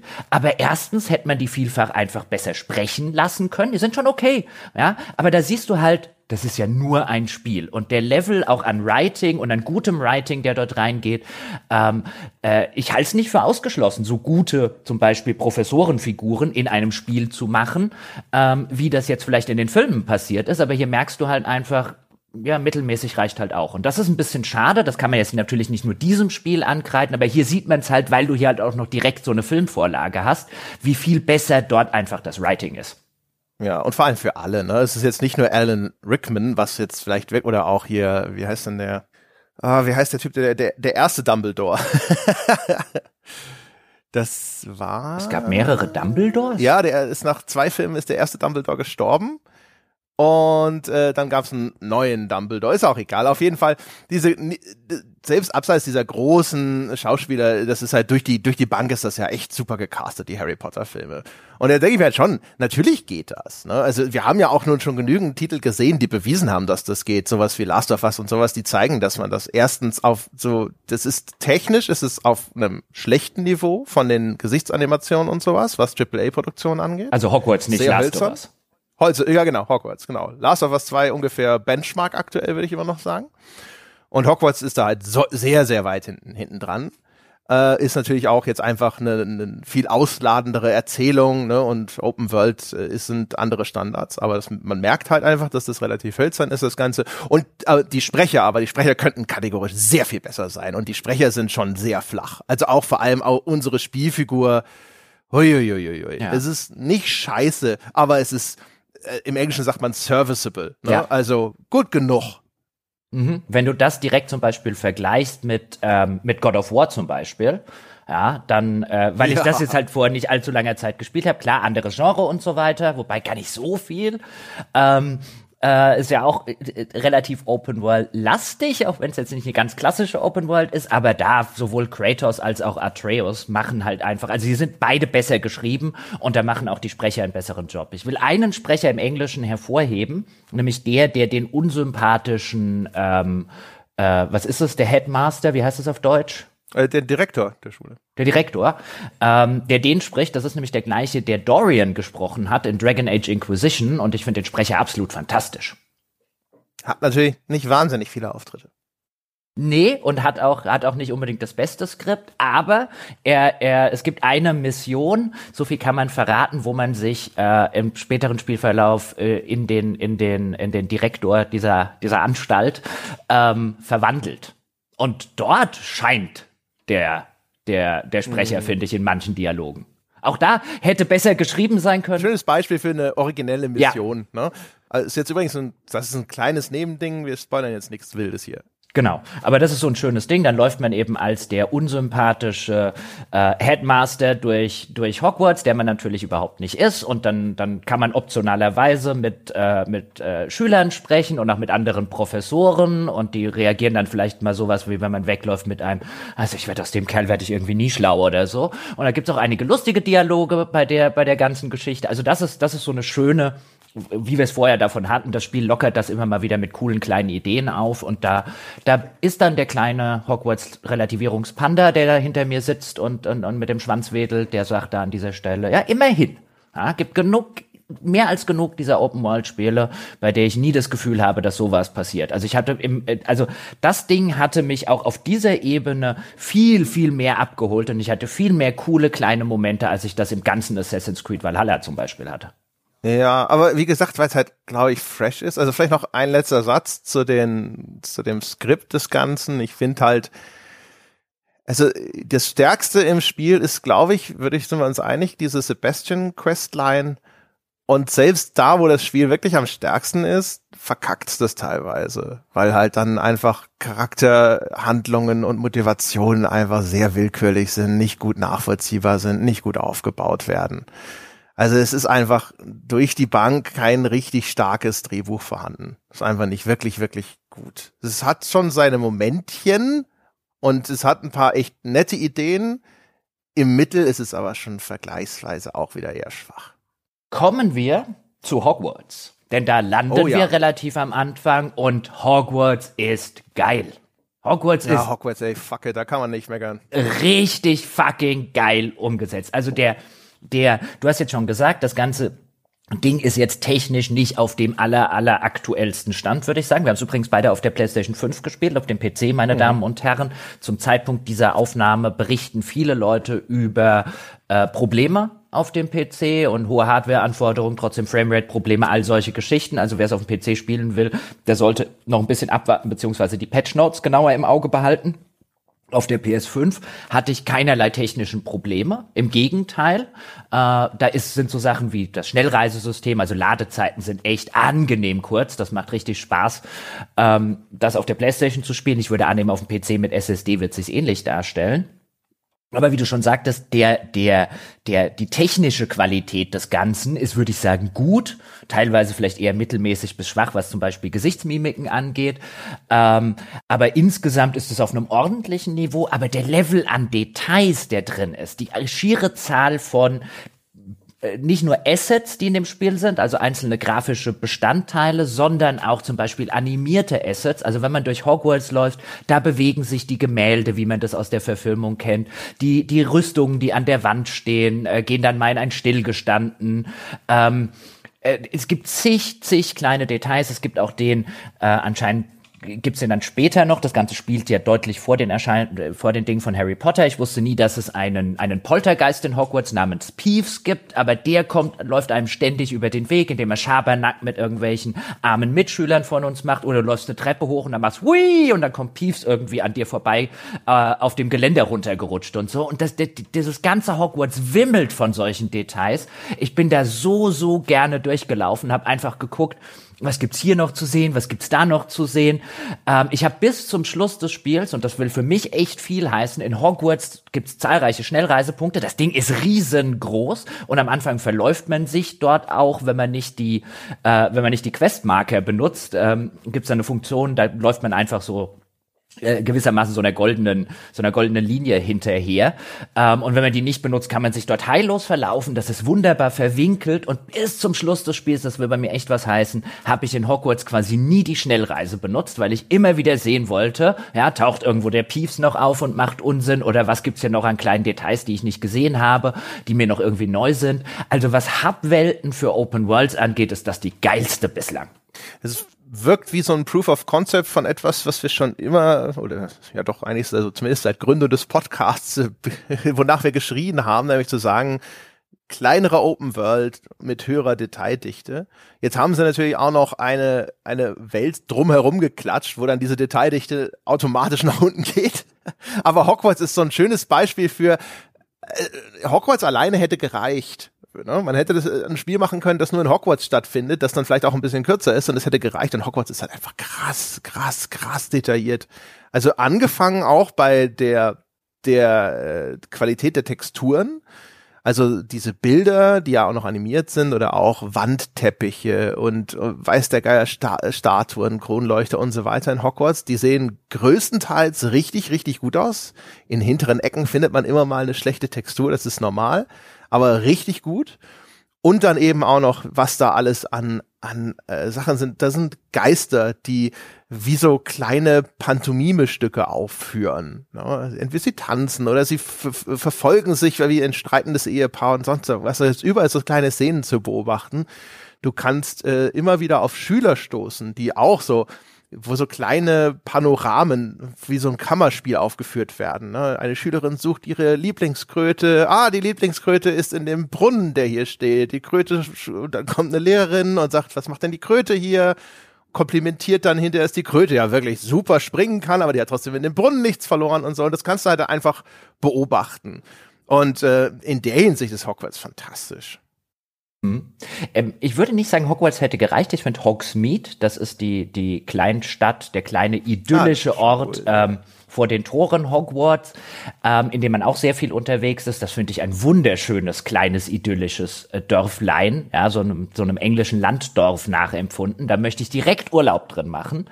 Auch da, da gibt's dann einzelne, ähm, gibt's einzelne Läden, also so Sachen, wo man, wo man Tränke kaufen kann oder Trankzubehör kaufen kann, wo man dann im weiteren Spielverlauf wird ein Laden freigeschaltet, wo man dann, wo man sich dann neue Besen kaufen kann, auf denen man reiten kann und, und, und. Und auch da dieses Dorf wimmelt vor Details, dann äh, sowohl die einzelnen Shops sind halt auch wirklich erkennbar unterschiedlich gemacht. Also auch da die Zahl der Assets, die in dem Dorf steckt, ist enorm. Und auch da werden immer wieder kleine Geschichten erzählt. Da gibt's zum Beispiel äh, so ein Süßigkeiten- und, und Scherzartikelladen. Und irgendwann bin ich drauf vorbei, dran vorbeigelaufen, fliegt die Tür auf, kommen zwei, zwei Jungs rausgeworfen. Der Typ hinterher, äh, der Besitzer, der sie irgendwie zur Sau kackt, weil sie da irgendwie Unsinn drin angestellt haben oder so. Und auch da, das Dorf wimmelt von solchen Kleinigkeiten und es ist, es ist, äh, also der Teil, insbesondere, ich würde sagen, so die ersten zehn Stunden mit dem Spiel, wo man sehr intensiv in Hogwarts und in Hogsmeade und dem Umland unterwegs ist, habe ich echt gedacht, das ist eines der besten Open-World-Spiele, die ich je gespielt habe. Und dann werden sie hinten raus, finde ich, eindeutig zu groß und sie machen das typische Open-World-Problem leider Gottes, dass sie eine viel zu große Welt haben, die sie nicht mal ansatzweise weder mit, äh, weder mit äh, Geschichten noch mit Progression unterfüttert kriegen. Ja, das stimmt. Aber es ist wirklich, also das ist, genau richtig. So die, die ersten fünf bis zehn Stunden mit dem Spiel, wo du halt an jeder Ecke noch neues Zeug entdeckst. Und du hast auch so diese Interaktionspunkte. Ne? Da sind diese, äh, diese Teetassen, wo schwebende Teekannen sie von alleine mit Tee befüllen. Dann kannst du überall hingehen und Tee trinken. Und du kannst dir irgendwelche Küchlein nehmen und die essen und Äpfel. Kannst in dem Bonbonladen an so einem Automaten auf den Knopf drücken und dann explodiert da irgendwie Konfetti, nee, Quatsch, Bonbons oder sowas da durch die Gegend.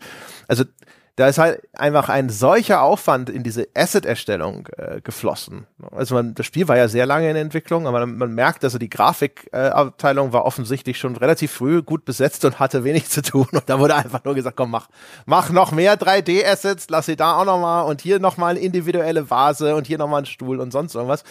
Und auch sogar in der Welt, auch da, also ich, ich kenne nur die Filme, ich habe jeden der Harry Potter Filme einmal gesehen das ist meine, so, das ist mein Kenntnisstand sozusagen, was diese Welt angeht. Ich bin jetzt kein großer Potter-Fan und sowas, fand das alles ganz nett.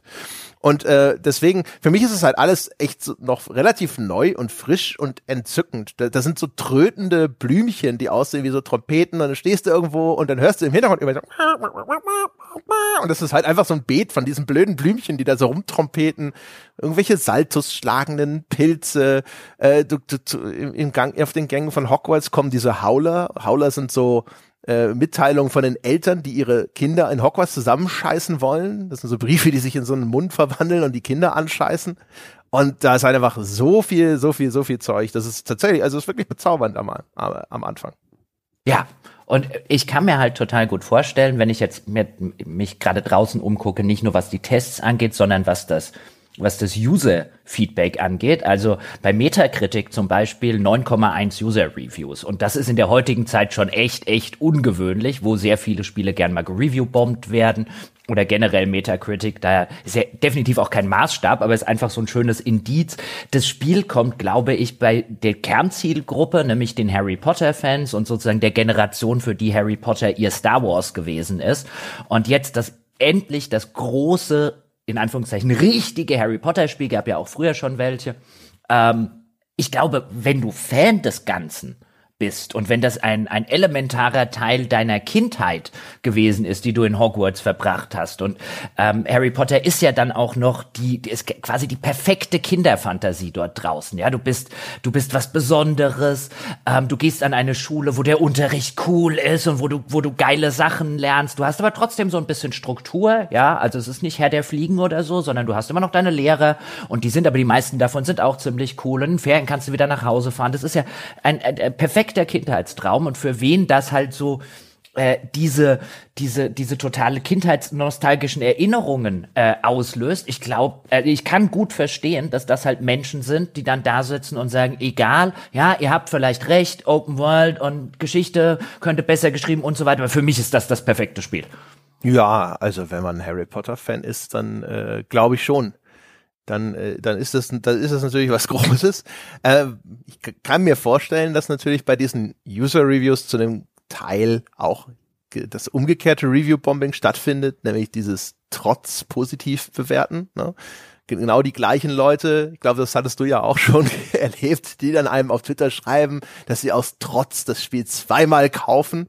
Das sind dann die Leute, die auch aus Trotz da nochmal zwei, zehn von zehn Bewertungen abgeben. Ja, vor allen Dingen, das bei Twitter war wirklich, ähm, das war dann so ein Nachgang an den Podcast, den ich eingangs angesprochen habe. Und in dem Podcast, ich habe ja nicht mal gesagt, man sollte das boykottieren oder ich bin fürs Boykottieren oder so. Und wir haben uns einfach nur differenziert, wie ich sagen würde, mit den Aussagen J.K. Rowlings auseinandergesetzt und die für uns persönlich eingeordnet. Aber ich war ja jetzt noch nicht mal jemand, der auf der das muss jetzt jeder boykottieren äh, Schiene gewesen wäre. Und selbst ich habe dann bei Twitter so Nachrichten gekriegt, ah, habt ihr einen Podcast gehört, jetzt kaufe ich es mir absichtlich irgendwie zweimal. Und ich das kam dann von, von ein paar Leuten. Und ich stehe halt so da und denke mir, Dude, ja, wegen mir kannst du es dir sechsmal kaufen, ja, äh, während du äh, den Intro-Song furzt und nur mit einem Zauberstab bekleidet bist. Ist, äh, ich bin, also weißt du, das Einzige, was du gerade zur Schau gestellt hast, ist, dass du, dass du aus ziemlich dummen Gründen äh, viel Geld ausgibst. ja, ja, wie gesagt, bei dem, bei dem Thema setzt bei manchen Leuten das Gehirn aus. Aber ja, ich wollte nur sagen, es kann sein, dass ein Teil, kein großer, ein Teil dieses User Scores auch aus der Ecke kommt und dass der vielleicht äh, ne, normal noch ein bisschen niedriger liegen würde. Das kann, das kann gut sein, ja. Und es ist halt auch wirklich, also selbst für jemanden, der nicht Fan ist und in dem Fandom drinsteckt, ist da halt auch einfach sau viel Fanservice drin. Und guter ja. Fanservice, das muss man an der Stelle dazu sagen. Also angenehm, wollte gerade sagen, genau. Also äh, wenig, wo ich, ich finde Fanservice eigentlich normalerweise störend, weil ich eigentlich kein Fan bin, vom Naturell her. Selbst Sachen, die ich sehr gerne mag, also selbst bei Sachen wie Star Wars und so, geht mir Fanservice auf den Sack. Und äh, hier, ich finde halt, die haben halt einfach nur versucht, möglichst viel von dieser Welt irgendwie abzubilden. Und die, das Ding ist groß genug, dass das nicht so wirkt, als hätten sie jetzt hier noch was reingestopft und da noch was reingestopft und da noch was reingestopft. Das stimmt. Es gibt Aspekte dieser Harry Potter Welt, die ich nach wie vor hochgradig irritierend finde. Zum Beispiel alles mit diesen Hauselfen. Äh, also ich weiß nicht, wer das, wer es nicht kennt. Die Hauselfen in Harry Potter sind eigenartige kleine Kreaturen mit so Kinderkörpern, aber ält älteren, äl alte Menschengesichtern, die ärmlich in Lumpen gekleidet für diese Magier arbeiten und quasi Sklaven sind. Und aber die Hauselfen, die einen guten Meister haben, denen geht's gut und die sind glücklich. Aber es gibt dann immer wieder Geschichten von den Hauselfen, die Pech gehabt hatten und die haben einen bösen Meister. Gibt sogar eine Nebenquest, wo man dann für den eigenen Hauselfen einen seiner Freunde suchen muss, der ein ganz tragisches Schicksal dann erlitten hat und sowas. Und ich sitze die ganze Zeit nur da ich finde das alles, alles, alles daran finde ich mega irritierend. Diese ganze Idee dieser Hauselfen ist entsetzlich. Ich denke mir die ganze Zeit, wieso macht keiner was?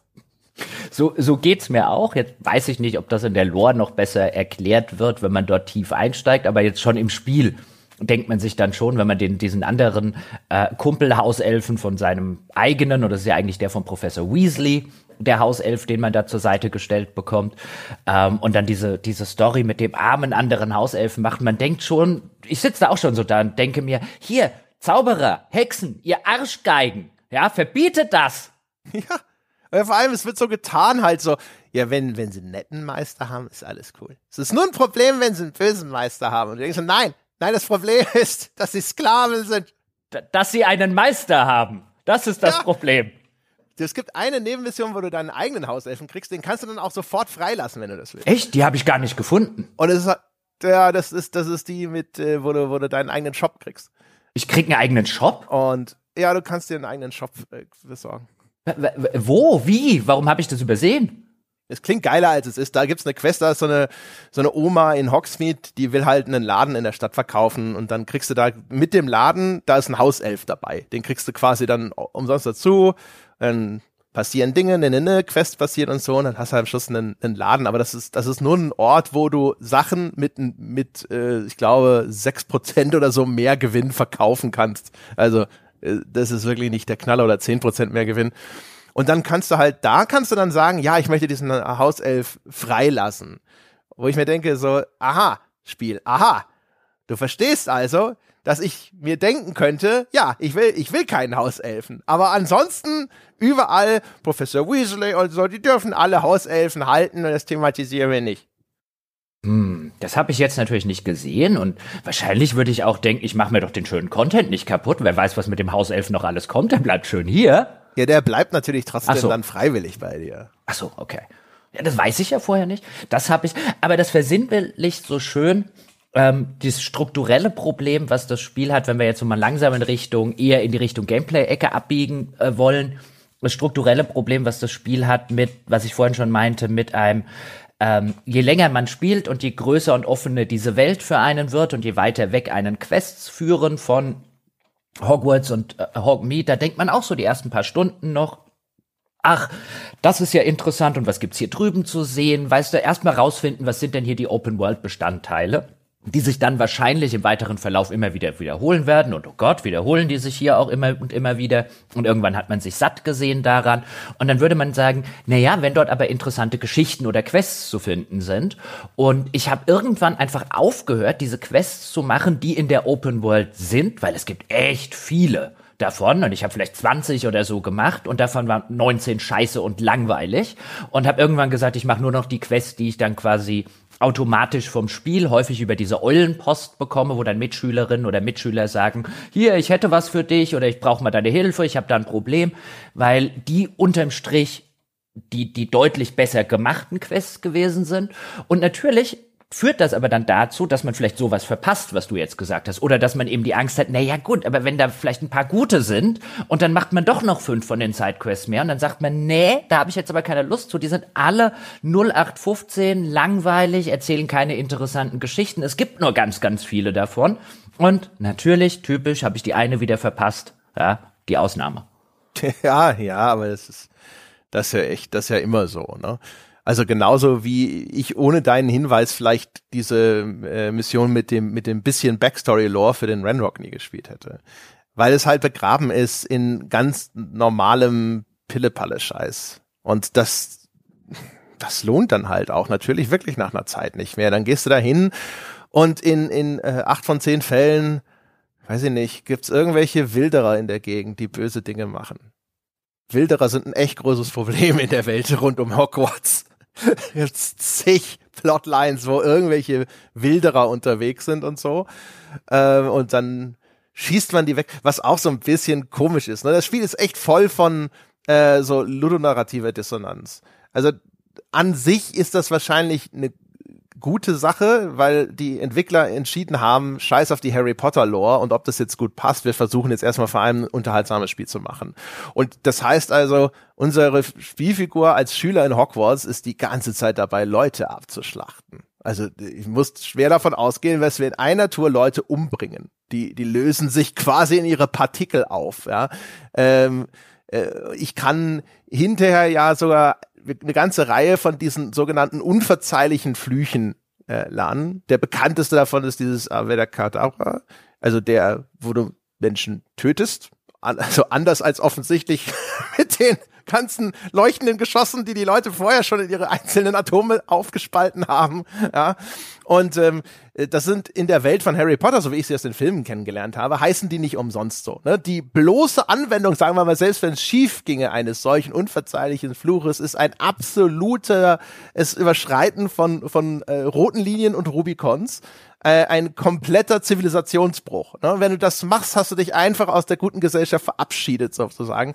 Und das, das Gewicht, dass diese, die Anwendung dieser völlig verbotenen, verpulten, stigmatisierten Magie in den Filmen hat, es existiert hier überhaupt nicht zum Beispiel. Nee, gar nicht. Oder auch die, die ganz normalen Kampfzauber, die man bekommt, so Bombarda, oder ach, der hat mir die, hat mir die Findo oder so, ich habe mir die ganzen Harry Potter Namen offen gestanden nicht gemerkt, aber ähm, die man dann auch bekommt, die kriegst du teilweise von Lehrerinnen oder Lehrern beigebracht, wo du auch denkst, wieso kriege ich hier beigebracht, wie ich andere Leute in die Luft jagen kann? Was ist das für eine Schule? Ja, das fragt man sich ja bei Hogwarts auch. Das ist aber immer so. Bei Hogwarts war auch schon bei den Filmen und so, du fragst dich die ganze Zeit so, what the fuck ist das für ein Verein? Ja, schon, ja. ja. Alleine wenn du Quidditch siehst und du denkst dir so, Moment mal, sie schicken Zehnjährige auf einem Besen, die da 50 Meter in die Luft und wenn einer runter, was? Ja, gut, aber sie bringen ihn jetzt nicht kaum, dass sie angekommen sind, erstmal bei andere Leute in die Luft zu jagen. Also das Spiel geht hier, also ich, ich sehe, was du meinst. Also da habe ich auch schon immer ähm, bei den Filmen so ein bisschen davor gesessen, so gedacht, na ja, okay, wenn man das hinterfragt, aber ich meine, es ist halt eine Kinder- und Jugendgeschichte, insofern alles okay, schwamm drüber. Aber auch hier, hier beim Spiel ist es halt so eklatant, ähm, no fucks were given. Ähm, es ist ja auch so, ich weiß nicht offen gestanden, was ich mir im Vorfeld erwartet habe. Ich hätte vielleicht damit gerechnet, dass es strukturell ein bisschen eher so in diese Persona-Richtung geht, wo man ja auch ja, Schüler ja, spielt, die, die einen Schulalltag haben und dann trotzdem noch auf Abenteuerreise gehen. Aber hier ist es halt wirklich, wie in einem GTA zum Beispiel.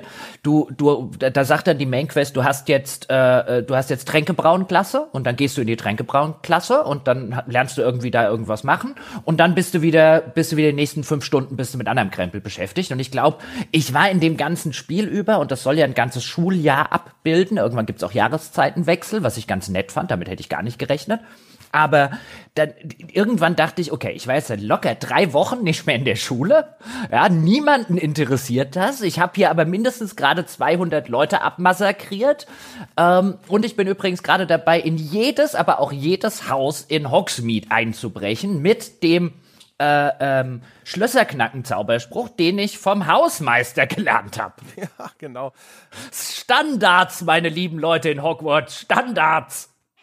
Und ich finde, weißt du, den ganzen, den ganzen Bullshit, den kann ich schon weglächeln, weißt du? Also auch was ich vorhin gesagt habe, dass die Zehnjährigen da Quidditch spielen müssen, was zumindest dem Anschein nach ein brutal gefährliches Spiel ist und weiß der, weiß der Geier noch was alles und auch was die für Zaubersprüche hier lernen dürfen und so. Schwamm drüber. Ja, das ist eine Kinder-Power-Fantasy, das ist mir recht, das ist schon okay.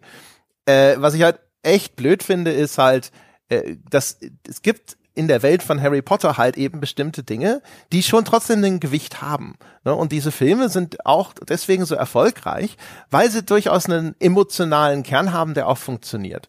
Und ich finde, es gibt so äh, elementare Bestandteile von Harry Potter, die in dem Spiel dann aber komplett aufgelöst werden. Das ist einmal eben dieses Erlebnis von ein, Teil einer Gruppe von Freunden zu sein oder gar eines dieser Häuser, wo ja auch so ein Teamgefühl eigentlich existiert, dass du, ne, du bist halt ein Stolz, ein Gryffindor zu sein oder was auch immer.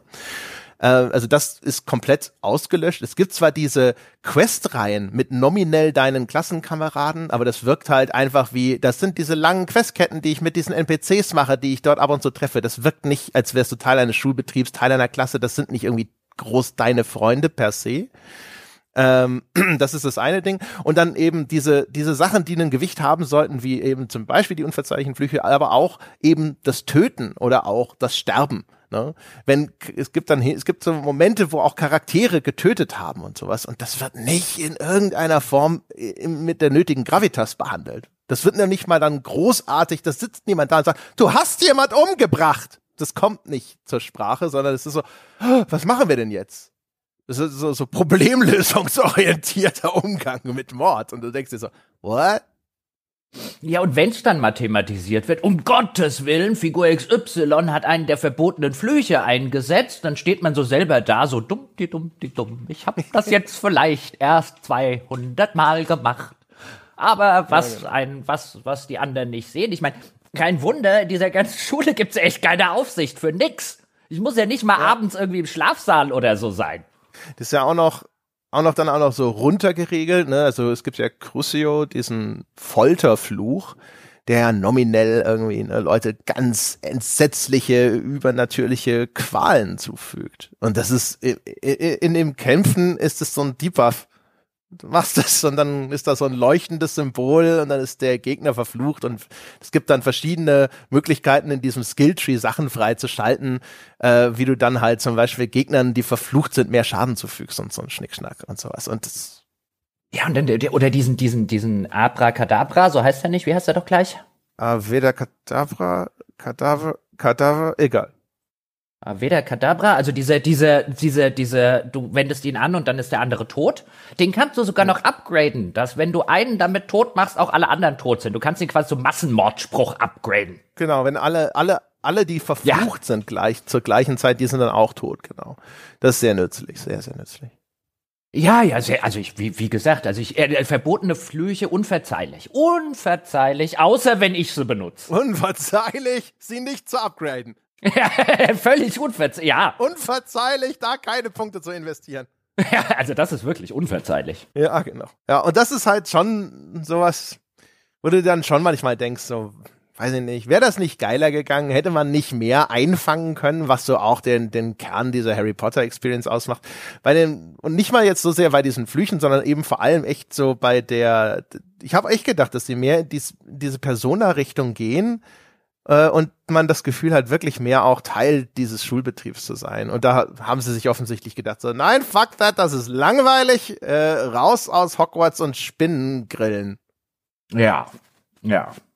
Und man sieht es dann ja, also das wird einem so am Anfang so ein bisschen erklärt, eben von äh, Professor Weasley, ja, die dann natürlich später mit dem, eine Vorfahrin von Ron Weasley ist und die einem so sagt, oh, pass mal auf, du kommst hier jetzt quasi in der fünften Klasse neu an die Schule ja, ich habe deinen Professorinnen und Professoren gesagt, ähm, dass sie dir so ein paar extra Aufgaben geben sollen, ja, damit du sozusagen ähm, äh, ja, damit du jetzt sozusagen den, den Stoff aufholst und dann kann man die machen. Viele davon sind optional. Man lernt dabei aber Zaubersprüche, die man später ganz gut gebrauchen kann. Also man sollte die schon alle machen. Und da sind auch die Assignments sind solche Geschichten, wo man sich dann schon denkt, oh, interessant, weißt du, dann kommt zum Beispiel der, der, die eine Professorin kommt dann irgendwie auf die Idee, so ein, besorg mir doch mal irgendwelche äh, Teile, die du bekommst, wenn du einen Troll umbringst. Ja, und ja, theoretisch kann man die auch in Hogsmeade kaufen, ja, aber wo ich mir auch wieder denke, hm, das ist eine interessante Zusatzaufgabe für einen neuen Schüler. Vor allem, das ist wieder typisch die Welt von Harry Potter, ne? Wenn du, wenn du kein reicher Schüler bist, und dir das vielleicht nicht leisten kannst, Trollteile in Hogsmeade zu kaufen, ja, Pech gehabt. Ist halt, das ist halt auch wieder, das ist halt so typisch, so die Elite-Schule, wo keiner auf die Idee kommt, so, wie, du kannst dir das nicht leisten? Also, mich, mich du hast, du hast kein Geld? Mich wundert's ja eher, dass sich die Leute in Hogsmeade noch was leisten können, weil ich hab all ihr Geld. Ja. weil sobald, das dauert relativ lang, also das Spiel versteckt oder, oder gated ziemlich viele Features, das Besenreiten. Später kann man ja auch noch auf äh, äh, Tieren und, und, und magischen Wesen reiten. Ähm, oder auch eben das Schlösserknacken. Das Spiel äh, gated das ziemlich hart hinter äh, Hauptmissionen. Teilweise muss man echt schon lange spielen. Also ich glaube, ich habe nach 15 Stunden oder so hatte ich dann das Schlösserknacken. Es hat übrigens ein total idiotisch langweiliges Minispiel zur Folge, wo man sich wieder so denkt, ah, nein, hört auf mit den Lockpick-Minigames. Die sind immer scheiße und gehen einem nach dem 20. Schloss fürchterlich auf die Nüsse. Egal. Ähm, Viel schlimmer ist, ist, ist das zum Upgrade Ja. der Lockpick-Fähigkeit ist eine Sammelaufgabe notwendig, die unerträglich ist, die unglaublich langwierig ist. Und du, also ich habe es bis zum zweiten Level gesch geschafft und hatte dann keinen Bock mehr. Und aber du läufst dann ständig bei diesen Level 3 Schlössern vorbei und denkst dir, fuck you Game, fuck you. Ich, nein, ich sammle keine 20 von diesen Sch Ja, ja, weil Figuren, die nur nachts zu sehen sind. Genau, weil niemand, ja, in der Geschichte der Menschheit saß jemals da und hat gesagt, kann ich bitte ein nerviges Lockpick-Minispiel haben, das mir nach dem 20. Schloss fürchterlich auf die Eier geht und bitte, bitte, bitte zum Upgrade dieses ganzen Systems muss ich sammelbare Statuen finden, die durch die ganze Spielwelt verteilt sind, wie die Federn von Assassin's Creed, aber mit der Einschränkung, ich darf die nur nachts aufheben.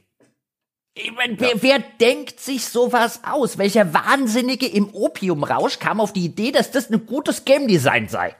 Vor allem, weil es, das ist so, auch dieses Ganze nur bei Nacht ist so inkonsequent, weil es nur bedeutet, du gehst in ein Menü, drückst eine Taste und schaltest halt auf Nacht um, um es einzusammeln. Ja, und äh, vor allen Dingen, dann, ich habe hab mich bei Twitter darüber ausgelassen, dann hat auch jemand geschrieben, so ein, was, wo ist denn das Problem? Ja, geh doch einfach ins Menü und stell die Zeit vor. Ich mir denke, ja, das ist das Problem. Eine Sammelaufgabe, die mich ständig dazu zwingt, das Menü aufzurufen, den Knopf zu drücken, um die Zeit äh, äh, äh, von, von Tag auf Nacht zu schalten, ist halt idiotisch. Das ist idiotischstes Ja, ja, genau. Game Design.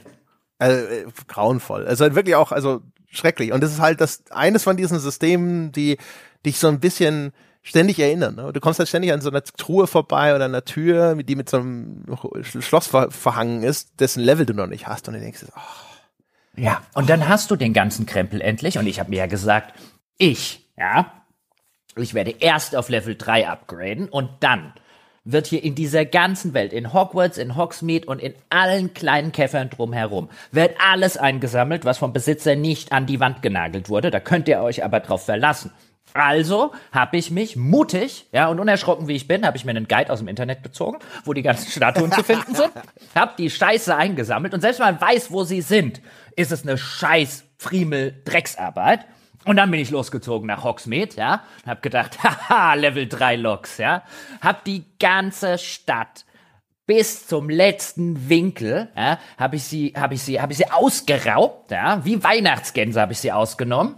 Und ähm, danach habe ich kaum noch ein Schloss aufgemacht, weil ich das Minigame nicht mehr ertragen konnte. ja, und ähm, dann stellt man auch übrigens relativ schnell fest, und da kommen wir zu einem weiteren gewaltigen Problem, das das Spiel hat. Das Loot ist voll für'n Arsch. Also ich weiß nicht, wer sich solche Loot-Systeme in solchen Spielen ausdenkt. Denn, meine sehr verehrten Damen und Herren, den Zauberstab, den man hat, den kann man nicht erweitern im weiteren Spielverlauf. Also der ist nicht upgradebar. Oder habe ich das übersehen, André Peschke? Nee, nee, ja. nee, nee, der ist nur kosmetisch veränderbar. Danke. Ähm, genau, kosmetisch veränderbar, also der Griff ist veränderbar, wo ich mir auch denke, und das Spiel hat zigtausend verschiedene Griffe, wo ich mir denke, super toll. Also ich meine, gibt jetzt vielleicht Leute, die wollen unbedingt den Griff ihres Zauberstabs. Ähm, Das ist wie mit dem Lichtschwert in, in Ja, ja, äh, genau. hier Jedi, Jedi Fallen Order. Ey, endlich diese 15 Pixel große dieses Item customizen. Juhu! ja, äh, ich, äh, den Teil customizen, den meine Figur dann während dem Kampf in der Hand hält und ich ihn nicht sehe. Ja, genau. Ah, okay. Hätte, genau wie da gilt, hätte ich wenigstens die Farbe meiner Geschosse Ja, customizen können. Aber nein. Ja, nein, nein, natürlich Nein. nicht. Du kannst den, genau. Und das heißt, es gibt also als als als als als Gear-Progression in diesem Spiel ähm, gibt es nur verschiedene, ich sage jetzt mal Rüstungsteile. Eigentlich sind es Klamottenteile. Also es gibt einen Hut, und äh, es gibt Brillen oder Masken als eigenen Slot und dann gibt's einen Schal und dann gibt's ein Outfit und dann gibt's einen Umhang und da findet man im weiteren Spielverlauf das Loot. Aber das ist kein handgemachtes Loot, oh nein, sondern sie gehen die Borderlands-Richtung und scheißen dich einfach zu mit grünen, blauen oder orangenen nach Seltenheitsstufe, Wert und so weiter zufallsgeneriertem Scheiß, den du quasi in jedem komischen Banditenlager 18 Mal an die, an die, an den Kopf geworfen bekommst, ähm, da, was dann einfach nur dazu führt, dass du alle paar Minuten in dein Inventar reingehst und einfach guckst, ist irgendetwas, ist da ein grüner Pfeil, das heißt, es ist besser als das, was ich habe, ja, anziehen, Rest verkaufen. Sie limitieren dir sogar noch die Anzahl der Inventarplätze, die du zur Verfügung hast, um eben das überschüssige Loot äh, äh, aufzubewahren, was dich entweder dazu zwingt, ständig zu einem Händler zu latschen, um es, äh, um es zu verkaufen, oder dazu zwingt, eben ins Inventar zu gehen und von Hand die ganzen Dinger einzeln dann zu zerstören, damit du eben weiteren Krempel aufnehmen kannst, weil du nimmst natürlich auch alles automatisch auf. Es gibt also auch keine Gelegenheit zu sagen, den grünen Scheiß kannst du gleich in der Kiste liegen lassen. Wer macht sowas? Warum? Ja, also wer es kennt übrigens, ist das gleiche Inventar wie bei Destiny. Auch mit diesem Mauscursor, den man mit Analogstick steuert und allem. Und vor allem, es geht noch weiter. Diese Ausrüstungsgegenstände, die lassen sich ja upgraden.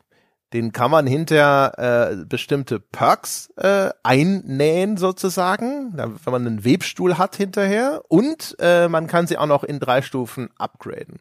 Und aber das Upgraden ist gekoppelt an ein weiteres Minigame. Man kann nämlich hinterher in dem Spiel eine bestimmte Reihe fantastischer Tierwesen fangen und in einen kleinen Privatzoo in Hogwarts stecken. Man kriegt hinter diesen Room of Requirement, das ist dein eigenes Housing, dein eigener kleiner Hub innerhalb von Hogwarts, da kannst du dann jederzeit hinspringen, der hat einen eigenen Schnellreisepunkt und in dem kannst du dann eben Pflanzen anbauen, kannst du, hast du diesen Webstuhl, mit dem du Kleidung upgraden kannst und du kriegst dann hinterher eben auch so eine Menagerie, wo du diese Tiere in der Welt fangen kannst, dann bringst du die dahin, lässt die da frei. Dann kannst du die dort füttern und striegeln und sobald du das gemacht hast, also diese, so ein 10 Sekunden Programm pro Tier, dann werfen die einmal Fell oder Federn ab. Und das ist die Upgrade-Ressource für die Kleidung.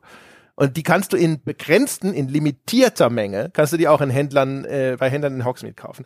Und das führt dann dazu, dass du, du, du machst das, aber dann hast du deine Kleidung upgradet mit diesem enorm umfangreichen, aufwendigen Prozess und 15 Minuten später hast du aber ein Kleidungsstück, das in diesen Hauptstats dir deutlich besser ist, aber eben diese Upgrade-Stats nicht hat und es macht das Ganze so unbefriedigend, so unbefriedigend.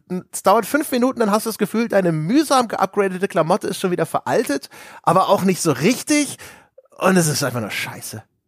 Ja, oder wie es mir dann lange Zeit geht, du findest halt einfach, was ja okay ist, dann finde ich jetzt halt die nächsten äh, die nächsten zwei Stunden habe ich halt einfach nichts Besseres gefunden. War aber schon, war aber in der Zwischenzeit mindestens schon zehnmal im Inventar, um die Scheiße zu zerstören, die ich nicht gebraucht habe, oder bin zu irgendeinem Händler schnell gereist, um sie dort halt zu verkaufen. Und dann stellst du nämlich irgendwann fest, nahezu nichts, was es an Open-World-Aktivitäten gibt, wird dir irgendetwas bringen, was du gebrauchen kannst. Also es gibt zum Beispiel zahlreiche solche Schatzhöhlen. So ein, ein immer wiederkehrender ähm, Open-World-Bestandteil ist so ein kleines Höhlensymbol und dann stellt man fest, ach guck, bei jeder dieser Höhle muss ich ein kleines Rätsel lösen, damit die irgendwie aufgeht und dann latschst du da runter und das ist immer, latschst einen Gang runter, gehst links lang oder rechts lang, steht da eine Schatztruhe, manchmal auch noch im Rätsel davor und in keinem einzigen Fall, und ich habe vielleicht 20 oder so von den Dingern gemacht, keinem einzigen Fall habe ich da jemals was drin gefunden, was ich gebrauchen konnte. Es war halt einfach irgendein grünes oder blaues Kleidungsstück, was halt schlechter war als der Krempel, den ich gehabt hat, sodass du irgendwann sagst, nee, warum? Banditenlager, die irgendwo rumstehen, ob das jetzt Wilderer sind, Goblins oder irgendwie irgendwelche dunklen Magier. Du machst, machst dir hier die Mühe, ähm, äh, machst das Banditenlager, Platte nach lootest du den ganzen Krempel. Das Einzige, was du, was du gefunden hast, was auch nur annähernd brauchbar ist und ist eigentlich auch unbrauchbar, ist ein schwarzer Griff für deinen Zauberstab. Weißt du, und das komplette andere Loot ist halt viel schlechter als den Scheiß, den du sowieso schon hast. Und so geht es nahezu jeder dieser Open-World-Aktivitäten. Weil kein handgemachtes Loot in diesem Spiel ist, ist nahezu alles, was du bekommst, für den Arsch. Ja, also was ich echt nicht verstehe, ist halt, wieso kann ich diese, diese Upgrade-Dinger, Ressourcen nicht zumindest zu einem gewissen Grad recovern? Wieso gibt's da nicht eine, vielleicht, gut, gut, ich habe nicht alles freigeschaltet in diesem Room of Requirement, vielleicht gibt's hinterher sogar eine Wiederverwertungsanlage oder sowas, das könnte sogar sein. Nee, es gibt eine Fütterungsanlage. Oh. Also zumindest das Füttern kannst du dir sparen. Einen Ersatz fürs Striegeln habe ich nie gefunden. Aber das bedeutet, okay. dass du wirklich nur noch die Tiere striegeln musst, was die Hälfte der Zeit. Und dann dauert es ja wieder irgendwie 15 Minuten bis, oder 25. 25, bis du es nochmal machen darfst, ja. Genau. Und dann hast du so einen Timer wie in einem Free-to-Play-Spiel. Ja, das gibt, gibt's dann übrigens auch beim Pflanzenmachen und beim, beim Tränkebrauen und so. Du musst immer eine gewisse Zeit warten, bis dein Trank fertig ist. Ja, beim Tränkebrauen ist es fast am schlimmsten oh. ne, für diesen Gesundheitstrank. 30 Sekunden, also genau so lang, dass es nervt, aber dass es sich nicht lohnt, wegzugehen, was anderes zu machen. Nee, bei mir waren es 10 Sekunden. Ich habe so eine große Was? von den. Mag sein, dass ich, weiß ich habe so eine große Tankstation mir irgendwann gekauft, dass ich drei brauen kann. Und auch da, du musst oh, okay. an jedem Kesselchen einzeln hingehen. Die Dinger sind übrigens zuckersüß und wunderbar animiert und so. Das sieht geil aus. Ja, aber du. Die Tiere sind toll gemacht. Super niedlich. Die Tiere sind super niedlich, wenn du die striegelst, ja, und sich dann so auf den Rücken legen und sich den Bauch kraulen lassen. Das ist super geil gemacht. Ähm, und ich würde da viel ge gerne mehr Zeit sozusagen verbringen, aber es ist halt wirklich eine absolute Free-to-Play-Mechanik. Komm alle 25 Minuten vorbei, klappere alle Tiere ab, hol dir die Upgrade-Materialien. Ähm, das ist halt echt, also dass sie diesen Teil so hart ähm, mit, mit, mit, mit irgendwelchen Zeitbeschränkungen gemacht haben. Sie erlauben dir auch nicht einfach zu sagen, ich will jetzt zehn Tränke brauen, Gesundheitstränke zum Beispiel, die man halt immer wieder braucht. So, ich will jetzt 20 davon brauen. Dann muss ich halt Kessel A anklicken, Gesundheitstrank auswählen. Kessel B anklicken, Gesundheitstrank auswählen. Kessel C anklicken, Gesundheitstrank auswählen. Wieder zu Kessel A laufen, den Gesundheitstrank, der inzwischen gebraut wurde, rausnehmen, wieder einen neuen in Auftrag geben und so weiter und so fort. Und das kann einem halt auf Dauer ziemlich schnell auf den Sack gehen, egal wie schön das animiert ist. Ja, genau. Und deswegen, also die, die du kriegst ja die Upgrade-Ressourcen, die du in ein Kleidungsstück steckst, kriegst du da nicht mehr raus. Du findest ruckzuck, also bis wirklich, also ins Endgame quasi hinein, ja, kriegst du ständig einfach was Neues, das besser ist, wieder was Neues besser, besser, besser, besser, besser, besser. Und das heißt eigentlich, du müsstest ständig äh, wieder neu upgraden, neu upgraden, neu upgraden, immer wieder neu diese Ressourcen reinpumpen. Und es gibt gar keinen Grund, die so krass zu limitieren mit diesen, oh, jetzt musst du aber 25 Minuten warten, bis du hier deinen Mondkalb wieder striegeln darfst, um seine Upgrade-Ressource zu kriegen. Also, nein, also äh, wenn das, wenn das System funktionieren würde und ich es benutzen würde, dann würde ich diese Ressourcen so dermaßen verbraten, dass es egal ist, lass mich das grinden, das ist in 10 Minuten auch eh wieder weg. Nur so habe ich dann halt gedacht, so, ja, fuck it, nee, dann upgrade ich halt einfach gar nicht. Das ist so Bullshit. Ich gehe doch nicht dahin, striegel zehn Minuten meine Viecher, um dann dieses Kleidungsstück endlich upgraden zu können. Dann gehe ich damit los und zehn Minuten später sitze ich da und denke mir so, ja, eigentlich müsste ich es schon wieder wegwerfen. Also, ähm, ich, ich, ich verstehe, was du meinst. Ich habe das System nach ein bisschen rumprobieren auch nicht mehr genutzt, aber bei mir ging es jetzt locker so, dass ich würde jetzt sagen, die ganzen letzten fünf Stunden des Spiels oder so habe ich zum Beispiel keinen einzigen Gegenstand mehr gefunden, der besser war. Und du, du, du kriegst dann mit, dass es eine bestimmte Art von Truhen gibt, die besonders seltene Gegenstände produzieren. Du weißt alle, es gibt allerdings, ich habe keinen äh, keinen keinen richtig guten Weg gefunden, zum Beispiel zu garantieren, weil in den Schatzhöhlen stehen die nicht rum. Ähm, und wenn du halt gegen, wenn du halt Open-World-Tätigkeiten oder auch Story-Missionen, in denen diese Dinger nicht drin sind, oder du vielleicht viel Glück beim Zufallsding hast, ich bin da teilweise echt stundenlang mit dem gleichen Hut und so weiter rumgelaufen. Weil ich am Anfang, klar, am Anfang wirst du zugeschissen mit besserem Zeug und irgendwann erreichst du den Punkt, wo du sagst, und warum habe ich jetzt gerade die letzte Stunde Spiel gespielt? Ich habe keine interessante Geschichte erlebt, ich habe keinerlei Progression gemacht, das ganze Loot war für den Hintern. Hä? Es ist halt hinterher so dieses, jetzt ist es drei Punkte besser und du hast irgendwie schon 800 oder so, aber. Nee, bei mir, wie gesagt, die letzten fünf Stunden habe ich nichts gefunden, was auch nur einen grünen Pfeil hatte. Aber du hast auch einen viel höheren Level erreicht als hm. ich. Ne? Also das heißt, also vielleicht, wenn ich jetzt noch weiter spiele, dann ist es bei mir auch so. Äh, ich habe ja dann, ich weiß ja nicht, ich bin ja vielleicht zehn Level oder so fast schon hinter dir. Du hast ja noch sehr, sehr viel mehr von diesem Nebenkram gemacht. Ja, ich habe zum Beispiel diese Merlin-Rätsel. Ähm, äh, ja, das haben wir sofort gedacht, weil dafür kriegst du ja ein größeres Inventar. Habe ich mir sofort gedacht, der Jochen wird sofort alle Merlin-Trials hier machen. Der, ich habe nicht alle gemacht, aber ich habe, glaube ich, die ersten vier Invent also äh, vier mal vier 16 Inventarplätze zusätzlich freigeschaltet. Dann war es mir auch too much. Noch nicht mal die Rätsel an sich. Das finde ich sogar eine der cooleren Sachen, die sie in der, in der Open World haben, weil das Rätsel einfach variiert und du selber auf die Idee kommen musst, sind halt immer so Umgebungsrätsel. Ach, muss ich hier irgendwie eine Reihe von Statuen abschießen? Hier, ach, hier muss ich von einem Block auf den anderen springen. Also da ist eine recht große Variation bei diesen, bei diesen Merlin-Rätseln dabei. Das ist eine der Sachen, die ich eine ganze Weile gerne gemacht habe bis es mir zu sehr auf den Keks gegangen ist, dass ich mir jedes Mal, nachdem ich fertig bin, die gleiche zehn Sekunden lange Sequenz, wie halt dann irgendwie so eine, eine angedeutete Merlin-Statue da in der Mitte entsteht, ich mir gedacht habe, wenn ich das noch ein einziges Mal sehe, ich habe das jetzt 30 Mal am Stück gesehen. ja.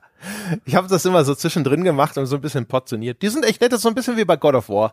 Diese Umgebungsrätsel, ne, diese Puzzles, die in God of mhm. War verteilt sind, sogar mit einer höheren Varianz als in God of War. Also die, äh, die Merlin-Aufgaben fand ich zum Beispiel ist eine wirklich charmante Idee. Die Idee, dass man diese Tierchen einsammeln kann und dann striegeln kann, wie gesagt, also zumindest in der Art, wie es umgesetzt ist, ist herzallerliebst, ist mega niedlich. Es ist von der Lore her idiotisch. Ne? Weil die, die Erzählung ist so, oh, die bösen, bösen Wilderer sind überall. Du musst die Tiere retten, indem du sie einsperrst in deinen Privat so. ich denke so, hä? Und au außerdem möchte ich mal hinzufügen, so viele Wilderer sind da gar nicht mehr. Ja, eben. Also, aber das ist halt so wirklich so, so diese Logik, weißt du, so ähm, ähm, äh, äh, Sicherheit geht vor Freiheitsrechten. Das ist so eine CSU-Erzählung, weißt du? Ja, wir sperren sie lieber ein, dann sind sie in Sicherheit. du kannst sie auch verkaufen. Ja, stimmt. Oder ich verkaufe sie an Tierfreunde, genau. an Tierfreunde. Man muss dazu sagen, das Ja, die leben dann nicht in Käfigen, sondern ich habe natürlich so eine magische Menagerie und da gehst du rein und das ist dann so ein so ein relativ großes offenes Feld und sowas, aber es ist halt trotzdem eigentlich so, wenn man es ist wie wie vieles, man darf echt nicht groß drüber nachdenken. Sofort denkst du so, hä? Moment mal. Ja, ich finde also das wäre auch mein größter Kritikpunkt ist halt unter dem Strich erst wenn so die die die, die Anfangs Euphorie und ähm, das Anfangsgefühl von, ach, das ist ja eine Welt, in der ich so noch nie gewesen bin und so. Wenn das dann so ein bisschen verfliegt und man sich eben in die Umlande etwas weiter rund um Hogwarts und Hogmeade aufmacht, dann stellt man halt irgendwann fest, da ist so gut wie nichts was, was, was sich, was sich in der Masse, die das Spiel im Angebot hat, auch nur ansatzweise lohnen würde. Und dann ging es mir halt so, dass ich irgendwann gesagt habe, alles klar, jetzt spielst du halt die Story durch und fertig. Und durch welche gewaltigen, riesigen Abschnitte ich dann teilweise geflogen bin. Und das Besenfliegen ist übrigens sehr cool umgesetzt, sehr, sehr ähm, man sitzt sehr schnell drauf, das Ding, man kann das Ding auch im weiteren Spielverlauf noch upgraden, sodass es noch schneller ist. Ähm, also Mochte aber die Steuerung nicht. Kam mit dem Ding gut klar. Ja. Echt, ich finde die Steuerung ist ein bisschen idiotisch designt, weil du hast auf dem rechten Stick link, nach links und rechts den rechten Stick bewegst du die Kamera, nach oben und unten bewegst du auf einmal nicht mehr die Kamera, sondern deine Spielfigur nach oben und unten. Und diese Vermischung aus Camera Control und Player Control fand ich mega unintuitiv. Ich wollte ständig einfach, wenn du, da gibt's so ein Minigame, da stehen, schweben Ballons in der Luft und du musst mit dem Besen diese Ballons pieksen und kaputt machen. Und ich wollte ständig gucken, nach unten gucken, ist der Ballon unter mir und dann fliege ich nach unten mit der Figur. Und also ich weiß auch nicht, da, also mein Gehirn war die ganze Zeit verzweifelt. Er hat gesagt so, warum ist es auf einmal, wieso bewegt es auf einmal die Spielfigur? Ich dachte, wir bewegen die Kamera damit. Also, also ich, mir wäre mir jetzt so noch nicht mal aufgefallen, jetzt wo du sagst, ja stimmt, so lässt sich das steuern. Ich hatte damit wirklich überhaupt keine Probleme. Wahrscheinlich, ich habe wahrscheinlich einfach, ja, unintu unintuitive Steuerung kann ich gut. Möglich. Also ich hatte da echt, also für mich war es krampfig. Ich mochte die ganze Idee dieses Besenfliegens. Und solange du einfach nur von A nach B zischt, ist es kein Problem. Aber wenn du irgendwie wirklich, auch wenn du diese Rennen fliegst, oder wenn alles, wo so ein bisschen mehr Präzision gefordert war, boah, ich habe da die ganze Zeit geflucht und gedacht, so, what the fuck. Rennen fand ich auch echt easy. Immer erst der Versuch und so. Nee, ich habe da echt, ich musste mich dann immer erst wieder so eingrooven, bis ich gerafft habe, okay, du machst das jetzt so. Ja, so genau, so machst du das. Und dann ging's, aber es, ich fand's unangenehm und unnötig, weil es gibt so viele andere Spiele, die schon gezeigt haben, dass es ganz einfach ist, das gut umzusetzen. Also Horizons, äh, jetzt zuletzt Forbidden West zum Beispiel, indem du halt über Tasten die Höhensteuerung übernimmst und du lässt äh, ansonsten ganz normal mit rechts frei die Kamera steuern. Also ich hätte jetzt, bis du angesetzt hast, hätte ich gesagt, ich finde das super umgesetzt. Hm. Ja, wie gesagt, ich finde es furchtbar. Ich finde es auch schlimm, dass die Kamera nicht äh, automatisch einfach hinter mir zentriert. Das heißt, wenn ich mit dem rechten Stick die, die Kamera drehe und dann mit der Figur die Richtung wechsle, dann wechselt die Kamera nicht und dann muss ich das wieder nachjustieren und äh, ich mochte es nicht so gerne. Worauf ich eigentlich hinaus wollte, bis wir zu diesem kurzen Exkurs, warum äh, André äh, die Besensteuerung nicht leiden kann, kamen, war ein, dann bin ich halt auf dem Weg zu Questzielen, insbesondere der Hauptquest, bin ich dann halt durch weite Abschnitte dieser Spielwelt geflogen und habe mir gedacht, so ein was da auch nur, klar, auch wenn viel Copy und Paste dabei ist, aber was da für eine Arbeit reingeflossen sein muss, diesen Krempel äh, da unten zu designen und da ist wieder ein Schloss voller Gegner und hier ist wieder eine Höhle und da ist wieder dies und jenes und ich fliege da so drüber weg und äh, verdrücke eine kleine Träne für die für die Arbeit der Entwickler, der der ich nicht mehr anders begegnen konnte als mit völliger Ignoranz. Ja, da ist halt auch echt so ganz viel so typischer Open World Pimmelkram dann, ne? So, hier ist eine Stätte alter Magie und dann gehst du hin und drückst eine Taste und dann entstehen an drei bis fünf Punkten so komische Magiewirbel, die musst du einsammeln, um diese Aufgabe abzuschließen. Und das sind dann so die Dinger, wo ich mir denke, die Scheiße hättest du dir sparen können, da, dafür noch mal ein Symbol auf die Karte zu müllen, das brauche ich nicht. Naja, die Dinger, wenn du, wenn du da genug davon machst, dann erhöht sich ja deine alte Magieleiste. Ja, Dann kannst du die alte Magie häufiger einsetzen. Die Belohnungen, die ich dafür kriege, die sind teilweise schon ganz nützlich. Nur. Mhm. Äh. Das ist dann tatsächlich mal eine ordentliche Belohnung für diese Aufgabe, ja die aber in zwei Minuten abgehandelt ist in der Regel und dann verbringst du fünf Minuten damit oder zehn ein ganzes Banditennest äh, äh, äh, sozusagen oder so, so, so ein großes Schloss irgendwie zu befreien und kriegst halt einfach nur Zeug, das du dem nächsten Händler in die Hand drückst. Das ist halt sehr unbefriedigend. Deswegen sage ich, also da ja. ist einfach wenig an Progression oder an Geschichten oder an Lore in dieser riesigen Spielwelt, um die auch nur ansatzweise zu rechtfertigen. Und ähm, dem, was du vorher gesagt hast, hätten sie sich auf Hogwarts, Hogsmeade und so eine, so eine kleine, aber feine, handgemachte Open World rund um Hogwarts beschränkt, wo man auch mit dem Besen rumfliegen kann und so, aber halt einfach nicht dieses überdimensionierte, was du heute brauchst, ja, damit du, und das funktioniert ja astrein, mal ein bisschen durchgeguckt, so in die typischen Pro- und Kontrakästen, überall pro Punkt riesige Spielwelt. Und ich denke mir, das Spiel wäre so viel besser, wenn es eine kleine, handgemachte Spielwelt hat, weil man an dem kleineren, handgemachten Hogwarts sieht, wie geil die sein könnte. Man muss aber dazu sagen, wie, im Kern hat es das ja. Ne? Also es hat diese, diesen Kernbereich Hogwarts, Hogsmeade, vielleicht auch noch so ein bisschen ein Teil von diesen Forbidden Woods teilweise. Und dann hat das Gefühl, da ist halt einfach auch kategorisch so viel mehr Aufwand und so viel mehr, das ist so viel dichter, dieser, und dann ist halt noch der ganze Scheiß drumrum geflanscht. Und man merkt, also das ist das, was ich ja vorhin meinte. Ich bin nicht traurig, dass es auch noch Hogsmeade gibt. Hogsmeade ist super. Aber man merkt, sogar Hogwarts hätte gereicht, weil das so gut ausgeführt ist. Also, gib mir lieber einfach eine Welt, die im Zweifelsfalle dann so klein ist, dass sie im Grunde genommen nur das Areal von einem Hogwarts umfasst, dafür aber diese Detaildichte hat, versus 500.000 Quadratkilometer Speed Trees. Mhm, mhm. Hm. Und weil du gerade den verbotenen Wald sagst, ich finde es ja, also fällt mir jetzt auch gerade wieder ein, also verboten ist ja in der Welt von Hogwarts Legacy mehr so ein Vorschlag. Ja, da ist nicht viel wirklich verboten, verboten. Also mehr so, mehr so, mehr so, könnte man ja so, vielleicht nicht. Aber wenn doch, dann auch. Ja, genau. Das ist übrigens krass, ne? Also das Spiel ist dann teilweise, wie ging's dir eigentlich? Es gibt ziemlich viele Spinnen, ne? Das ist teilweise, finde ich, für so ein Ding, was gefühlt eher so ein Kinderspiel sein sollte, äh, ist es teilweise ganz schön gruselig. Also so kleine Kinder, weiß ich nicht, ob die ja wenn, äh, glücklich wären, wenn sie da alleine davor sitzen würden. Die Spinnen haben mich null getriggert in dem Spiel und ich habe, das habe ich hier auf dem Zettel stehen, ich habe eine Pet Peeve Theory.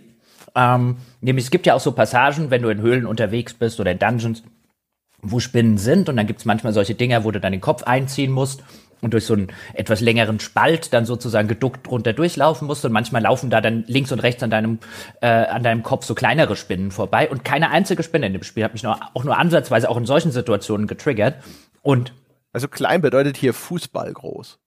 Ja, genau. Und normalerweise, also weißt du, wenn du mir das schildern würdest, ja, als alter Arachnophob würde ich sagen, hm, hm weißt du, würde ich mich unwillkürlich an Metro oder so erinnert fühlen, auch wenn da die Spinnen kleiner sind. Aber ich finde, die Spinnen bewegen sich nicht wie Spinnen.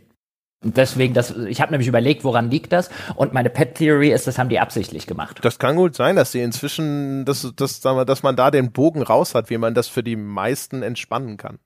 Also die bewegen sich nicht 100% wie Spinnen, will ich damit sagen. Und ich glaube, wenn du so diese, diesen, diesen spinnenartigen Gang ein bisschen entschärfst, dann triggert das schon wesentlich weniger. Möglich. Also ich, ich habe das Problem nicht. Ich habe nur sofort an dich denken müssen. Es gibt eine Stelle, da kriegst du durch so eine Höhle und da ist so wie so ein Fenster, einfach so eine Öffnung am Ende eines Tunnels und dann kriecht direkt davor so eine Riesenspinne lang und das war echt überraschend, wo ich gedacht, oi, oi, oi, ne? und dann hängen da so eingesponnene es ist man nicht direkt erkennbar als Kadaver, aber man nimmt an, dass das so Beuteüberreste sind von der Decke und sowas. Ich weiß auch nicht. Ich fand es nur echt stellenweise habe ich gedacht, so Mensch, das ist ganz schön gruselig von der Atmosphäre hier. Mhm. Ähm, aber wenn wir jetzt so in Richtung Kampfsystem, das ist, glaube ich, der letzte große Batzen, mhm. der uns noch fehlt, abbiegen, ähm, es, man, man merkt dem Spiel halt auch schon an. Ich weiß nicht, inwiefern das mit der Lore zu tun hat. Da stecke ich zu wenig drin. Aber die Gegnervielfalt lässt ein wenig zu wünschen übrig. Ja, und nicht nur das, also vor allem innerhalb der Gegner, es gibt äh, relativ wenige Gegnergruppen. Ne? Es gibt diese schwarzen Ma Schwarzmagier, Goblins, Spinnen. Wilderer. Plus vielleicht noch ein paar andere Viecher. Plus diese Zombie-artigen. Wilderer, ja. Aber die Wilderer sind halt auch so Humanoide, ne, wie diese Schwarzmagier. Auf jeden Fall. Ja, aber ich sag jetzt mal, das sind fünf. Viel mehr sind mir. Äh, viel mehr sind es. Es gibt noch diese komischen Sumpfkreaturen und so, aber die. Richtig, ja. Die tauchen super selten auf. Und, und, und diese Mongrels, also so wolfsartige. Wölfe, ja, genau. Die, wenn man sie besiegt, sofort ordentlich ihr Fell gefaltet dir hinterlassen. Ja, das ist, das ist nett von ihnen. ja, ja, das ist sehr nett, ja.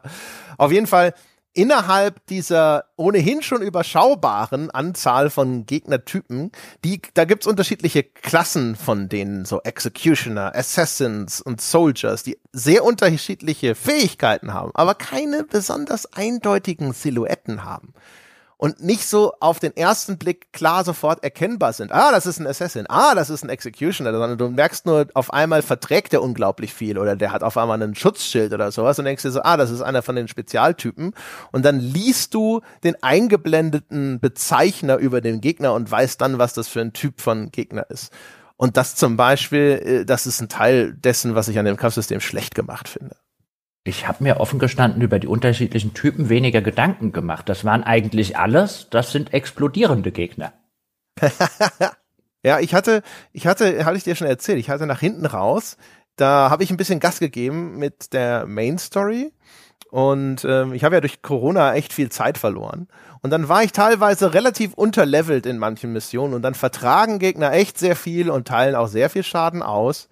Und da musste ich schon, da wurde das Spiel auf einmal teilweise echt relativ äh, knackig. Da musste ich schon immer ein bisschen gucken. Und dann ist es schon wichtig zu sehen, ah, das ist einer von denen, die so diesen großen Flächenschaden machen können. Diese, ich glaube, diese Executioner waren das, die so riesige Felder unter Strom setzen können und so ein Zeug. Mhm.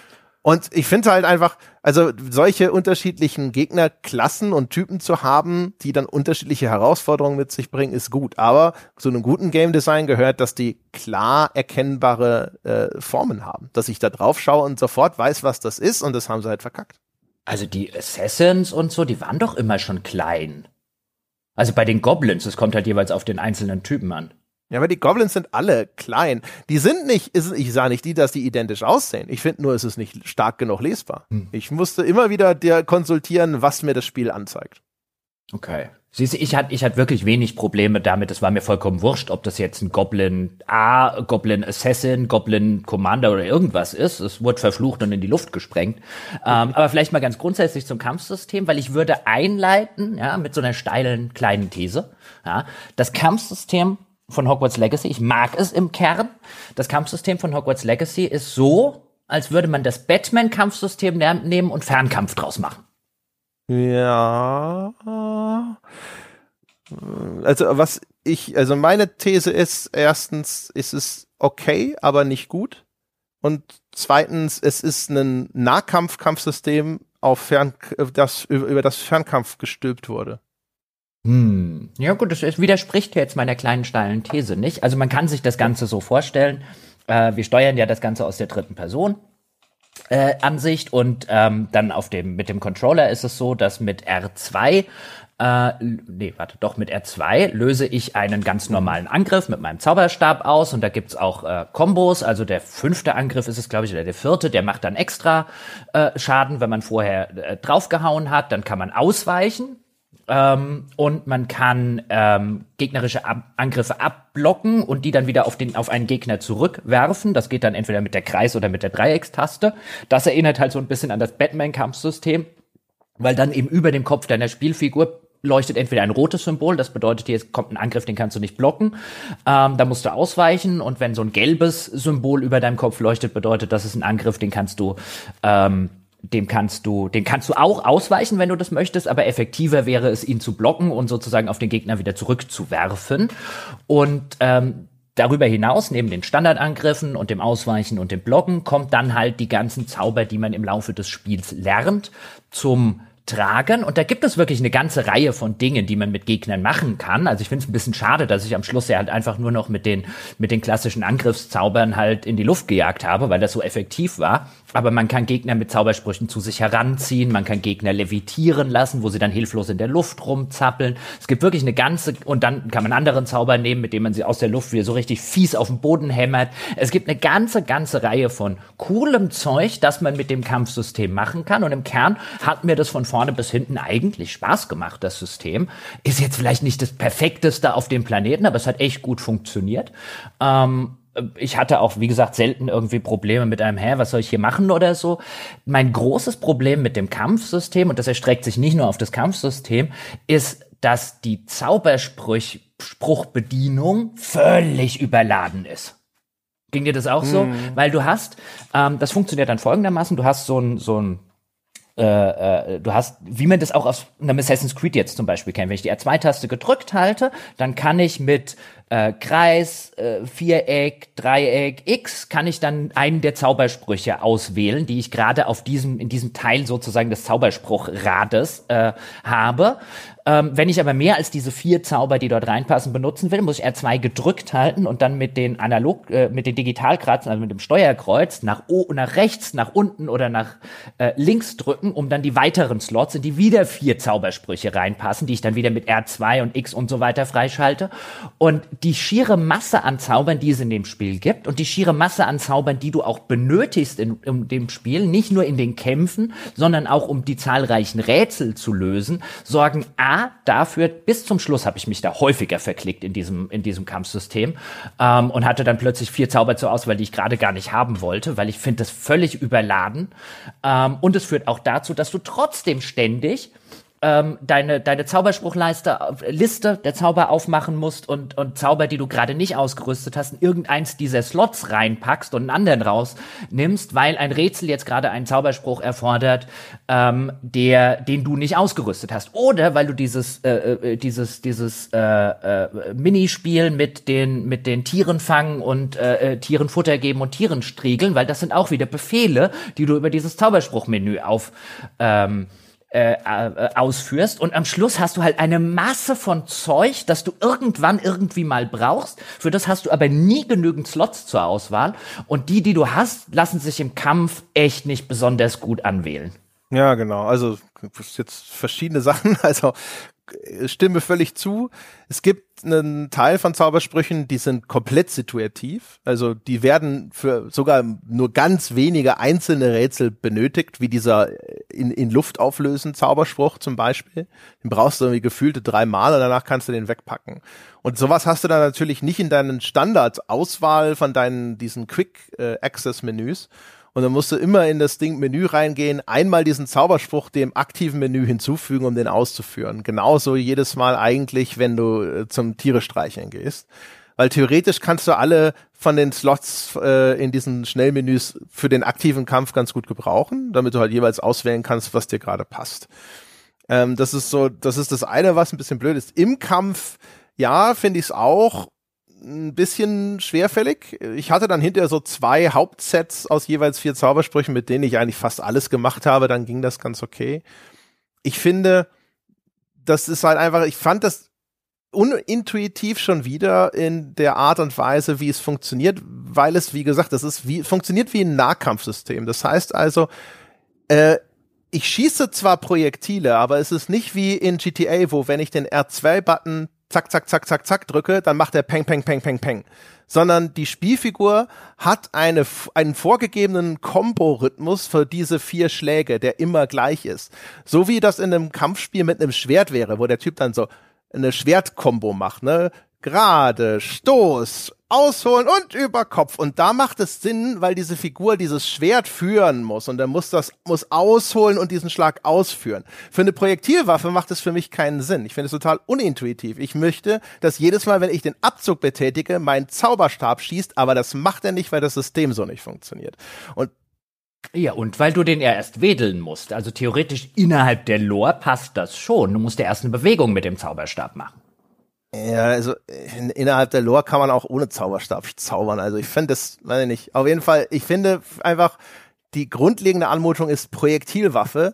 Die, die Ausführung ist aber eher wie etwas, das eben, wie du schon sehr richtig sagst, geschwungen wird. Und das finde ich komisch. Damit habe ich total gefremdelt, weil auch zwischendrin dann ständig drückst du und denkst du so, jetzt schieß! Das ist, das ist die Assoziation, die ich habe. Jetzt schieß doch! Und dann macht er das nicht. Und es hat dadurch einen sehr komischen unorganischen Rhythmus, finde ich, mit so komischen arrhythmischen Pausen, die nicht passen.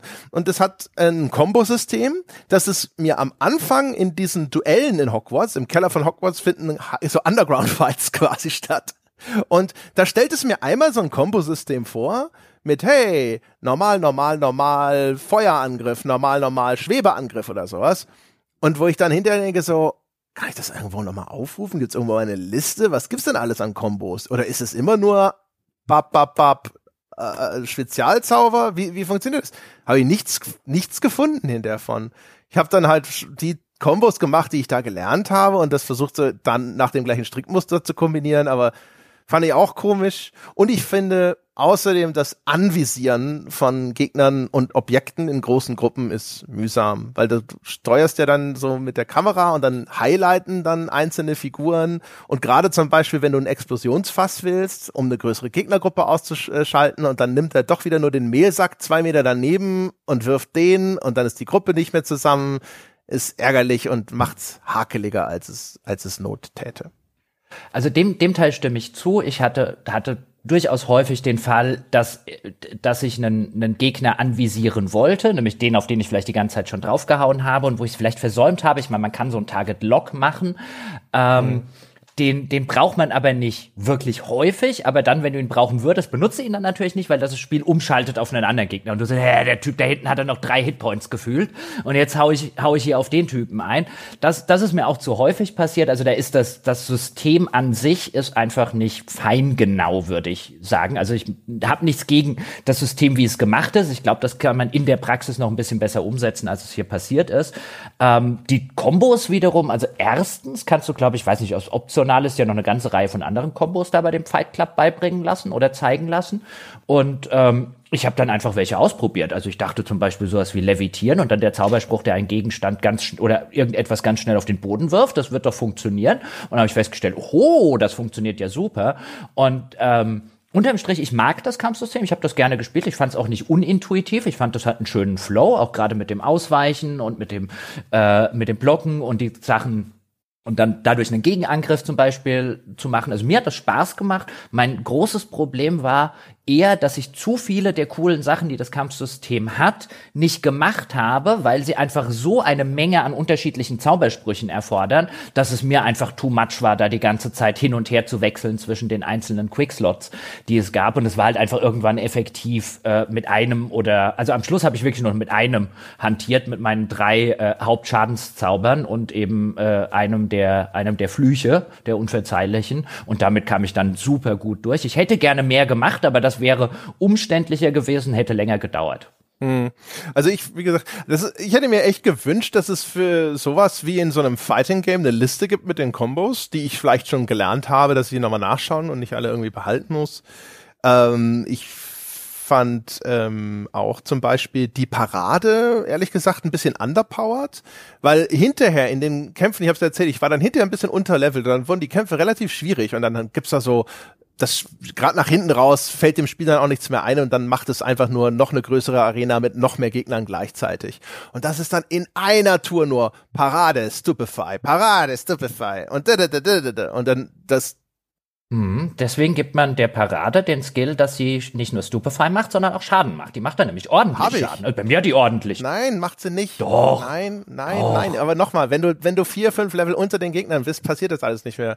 Ja gut, dann macht sie trotzdem noch mehr Schaden als deine normalen Angriffe. Es wirkt halt nur nicht wie viel, weil der, weil der Balken nicht kleiner wird. Also es war auf jeden Fall, es war ein Krampf, weil es so eine Paradenorgie ist. Das Parieren ist nicht schwierig von den Timings und das war dann einfach in diesen Kämpfen immer nur in einer Tour, in einer Tour. Kann man sagen, selber schuld, du bist halt underlevelt, wo ich mir halt denke, so ja, aber dann finde ich es blöde, dann wechsle ich meine Kritik und sage, dann finde ich es blöde, dass das Spiel erwartet, dass ich mich da quasi hochgrinde, ne? Oder dass es nicht deutlich kenntlich macht, diese Mission ist noch nichts für dich. Wie man es dreht und wendet, ich war schon zufrieden, es hat gute Soundeffekte, es ist abwechslungsreich, es ist schön es hat einen hohen Grad von Klarheit und Eindeutigkeit. Du hast Leute mit ro einem roten Schutzschild, dann musst du einen der roten Zauber benutzen, um dieses Schild zu eliminieren, bevor du die verwunden kannst und so weiter und so fort. Dieses Paradesystem ist ganz cool. Es gibt auch perfekte Paraden, wo dann wieder ein bisschen Timing nötig ist. Das alles hat gut funktioniert, aber es war insgesamt zu hakelig. Ich habe vielleicht liegt's an mir. Aber ich hatte ständig dieses Gefühl von, es hat keinen richtig geilen Flow. Also, beziehungsweise, es ist immer wieder ein Stottern gekommen, ist richtiger. Zwischendrin floate ist und dann aber auf einmal so, äh. Hm, hm, hm. Ganz so, ganz so, ganz so kritisch ganz so kritisch sehe ich es nicht. Ich hätte mir halt, was ich mir gewünscht hätte, wäre irgendwie eine Funktion, wie das zum Beispiel auch die Assassin's Creed Spiele machen. Da habe ich dann unten meine vier Symbole und wenn ich eine Taste drücke, dann, dann wechseln quasi äh, diese Symbole einmal durch. Das heißt quasi, wenn ich, also einen Spezialangriff löse ich mit Dreieck aus und wenn ich jetzt eine R-Taste drücke, dann wird der ersetzt durch einen anderen, den ich auch mit Dreieck auslöse. Und das finde ich wesentlich intuitiver gelöst, als immer zwischen den einzelnen Vierer-Sets mit R2 plus, äh, die, plus Steuerkreuz hin und her wechseln zu müssen, weil, weil da, dadurch notwendigerweise auch einer meiner Finger, weißt du, der linke, der halt das Steuerkreuz bedient, dann halt nicht mehr dafür da ist, um gleichzeitig zum Beispiel eine Parade zu machen. Mhm. Ja, wie also ich hatte mit diesem Umschalten über das Digipad hatte ich tatsächlich da, das ist der Moment, wo ich weniger Probleme mit dem System hatte als du. Aber ich finde es auch, es ist, wie gesagt, ich finde halt auch, die Zaubersprüche sind teilweise halt echt einfach unnötig redundant. Warum gibt's dieses Wingardium Leviosa und Leviosa? Gibt überhaupt keinen Grund dafür. Es ist Schwachsinn. Das kannst du alles nur mit dem einen Ding machen, dann upgrade den halt hinterher sozusagen. Aber dafür zwei äh, verschiedene Zaubersprüche zu benutzen, macht keinen Sinn. Das, das Spiel kombiniert den einen, den Leviosa, dann hinterher sogar teilweise von alleine. Also so so so so so dämlich äh, unnötig da noch jetzt mit einfach noch einen reinzustopfen. Ja, also es waren, waren unter dem Strich, würde ich auch sagen, ein paar von den Zaubersprüchen hätte man weglassen können. Also ist zwar schön, dass du sowas wie den Reparo hast, ähm, der, der gerade am Anfang häufig benutzt wird, aber ist dann so ein Spruch, den hast du eigentlich nicht ausgerüstet, weil du ihn so selten brauchst und ja. dann brauchst du ihn bei irgendeinem. Das ist der Rätselstelle Zauberspruch, ja. Ja, ja. Und dann, dann, dann siehst du, ach, da werde ich ihn wieder brauchen. Jetzt muss ich wieder ins Menü reingehen, muss den irgendwo drauflegen. Danach muss ich wieder ins Menü reingehen und da wieder rausschmeißen, weil ich werde ihn garantiert die nächsten fünf Stunden nicht mehr brauchen. Ähm, ich finde das alles etwas zu überladen, wobei ich grundsätzlich schon die, die schiere Zahl der Zaubersprüche, die es gibt, also wie viele sie immer noch trotzdem schaffen, ähm, sinnvoll einzusetzen, so dass du sie halt auch häufiger mal benötigst. Also da, das ist jetzt schon, wenn ich jetzt zurückdenke an andere ähm, Open-World-Spiele, die ich gespielt habe, würde ich sagen, das ist sehr weit vorne mit dabei mit dem Variantenreichtum, den es zu bieten hat, sowohl in den Kämpfen als auch außerhalb der Kämpfe. Es gibt schon eine erstaunlich hohe Anzahl von Fähigkeiten, also von Zaubersprüchen, die man auch regelmäßig einsetzt. Was geil ist, sind halt die, die sich cool kombinieren lassen. Also insbesondere dieser Levitationszauberspruch und dann der, der Force Push im Grunde genommen. Ja, wie in Star Wars mit der Macht Leute wegschubsen, das gibt's ja hier auch, so Telekinese. Und das ist halt geil, ne? Erst äh, Gegner schweben lassen und dann ab über die Klippe ins Tal. Äh, das ist super. Mhm. mhm. Wie gesagt, ich habe sie meistens, meistens sind sie explodiert. Bombardo und, äh, und, und was da nicht alles noch ist. Und dann in abgegradeter Form, weil die meisten Zaubersprüche kann man dann auch noch upgraden, also die Kampfzaubersprüche, damit sie noch effektiver werden. Dazu hat man dann ein typisches Talentsystem, Level Up, kriegst einen Talentpunkt. Ähm, das auch hier wieder das typische Open-World-Problem hat. Es gibt so einige Sachen, wo man sagt, ja, ja, nehme ich, nehme ich, nehme ich, nehme ich. Und irgendwann stehst du da und sagst, ich brauche nichts mehr. Und das ist dann halt auch der Moment gewesen, wo ich gesagt habe, selbst das Leveln in der Open World bietet für mich keinerlei Vorteile oder Progression mehr, weil ich werde einen Talentpunkt kriegen, den ich nirgendwo einsetzen kann. Also ich kann ihn zwar vergeben, aber ich werde das nie benutzen. Ja, genau. Hast du eigentlich Stealth groß benutzt? Du bist doch eigentlich stealthy. Ja, gerne. Ja. Gerne. Ich würde übrigens raten, meine sehr verehrten Damen und Herren, ja, wenn Sie hier einen Tipp mit auf den Weg äh, äh bekommen wollen, unterschätzen Sie das Stealth-System nicht, wenn man sich da die Entsch Erstmal unsichtbar machen genau. und dann ausknipsen. Genau. Da gibt's nämlich so einen äh, Bewusstlosigkeitszauberspruch, der ganz nützlich genau. ist. Ich war natürlich meistens zu faul, das zu machen. Ja, und man, man kann dort, dass man zum Beispiel in der, in der Stealth auch rennen kann, äh, kann man freischalten und dann halt die, die, äh, ja, den Detection-Grad, also man kann es unwahrscheinlicher machen, dass einen Gegner entdecken und dann kannst du schon wirklich sehr nah an ihnen vorbeischleichen und sie lautlos ausschalten. Ich würde es aber insbesondere empfehlen, um einfach Kämpfe, auf die man keinen Bock hat, einfach zu umgehen. Kann man auch in den Story-Missionen immer mal wieder. Es gibt immer mal wieder Passagen, wo das Spiel einen dann, du bist zwar in Stealth und du wirst jetzt trotzdem angegriffen, weil das Spiel will hier einen Kampf. Ähm, aber gerade hinten raus, wenn es dann doch etwas gezogen hat, war ich dann immer ganz dankbar. So ein, ah, ich muss da hinten in die Höhle, da vorne ist ein Banditenlager, ich renn einfach in Stealth durch. Also da kann man sich einfach viel Zeit und Mühe sparen. Ja, das, ja, das glaube ich gerne. Habe ich nicht gemacht. Aber ich, ich habe dann an den Stellen, wo es dann schwieriger wurde, sowas, da habe ich dann äh, das System auch mal benutzt und gedacht, so, ah, guck mal, mit, mit Stealth, da kann man wahrscheinlich viel gewinnen. Ja, also das, also da am Anfang rein zu investieren, das hatte sich, hatte sich sehr, sehr gelohnt. Und dann halt später die, die unverzeihlichen Flüche. Die man übrigens ja auch, also man muss ja sagen, man muss die ja nicht lernen. Nee, nee, nee, muss man nicht.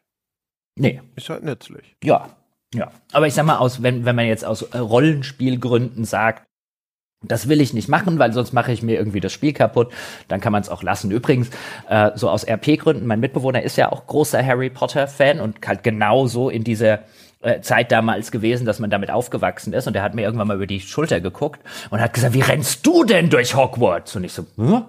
Hab halt so wie, wie, wie renne ich durch Hogwarts? Ja, so wie ich, wie ich am besten aussehe. Ja, da musst du doch die Schuluniform anziehen. Und ich, ich ziehe da jetzt nicht, hm, ne? Weißt du, aber halt auch so dieses Immersion von, äh, von Fans. Und wenn man das will, kann man das, weil was das Spiel richtig geil macht, ist, es hat ein super kosmetisches System.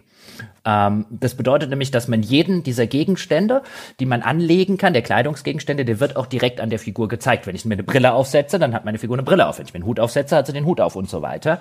Und, ähm, und meine Güte gibt es hässliche Brillen. Und äh, noch viel hässlichere Hüte in diesem Spiel. Aber es gibt auch Sachen, die gut aussehen. Ja, und dann ist das ja immer Geschmackssache. Und man kann halt jeden einzelnen äh, dieser Gegenstände kann man anpassen. Also alles, was du an, an kosmetischen äh, äh, Outfits freigeschaltet hast. Also du findest einen neuen Hut, und das ist so ein Strohhut zum Beispiel, dann kannst du den sofort verkaufen.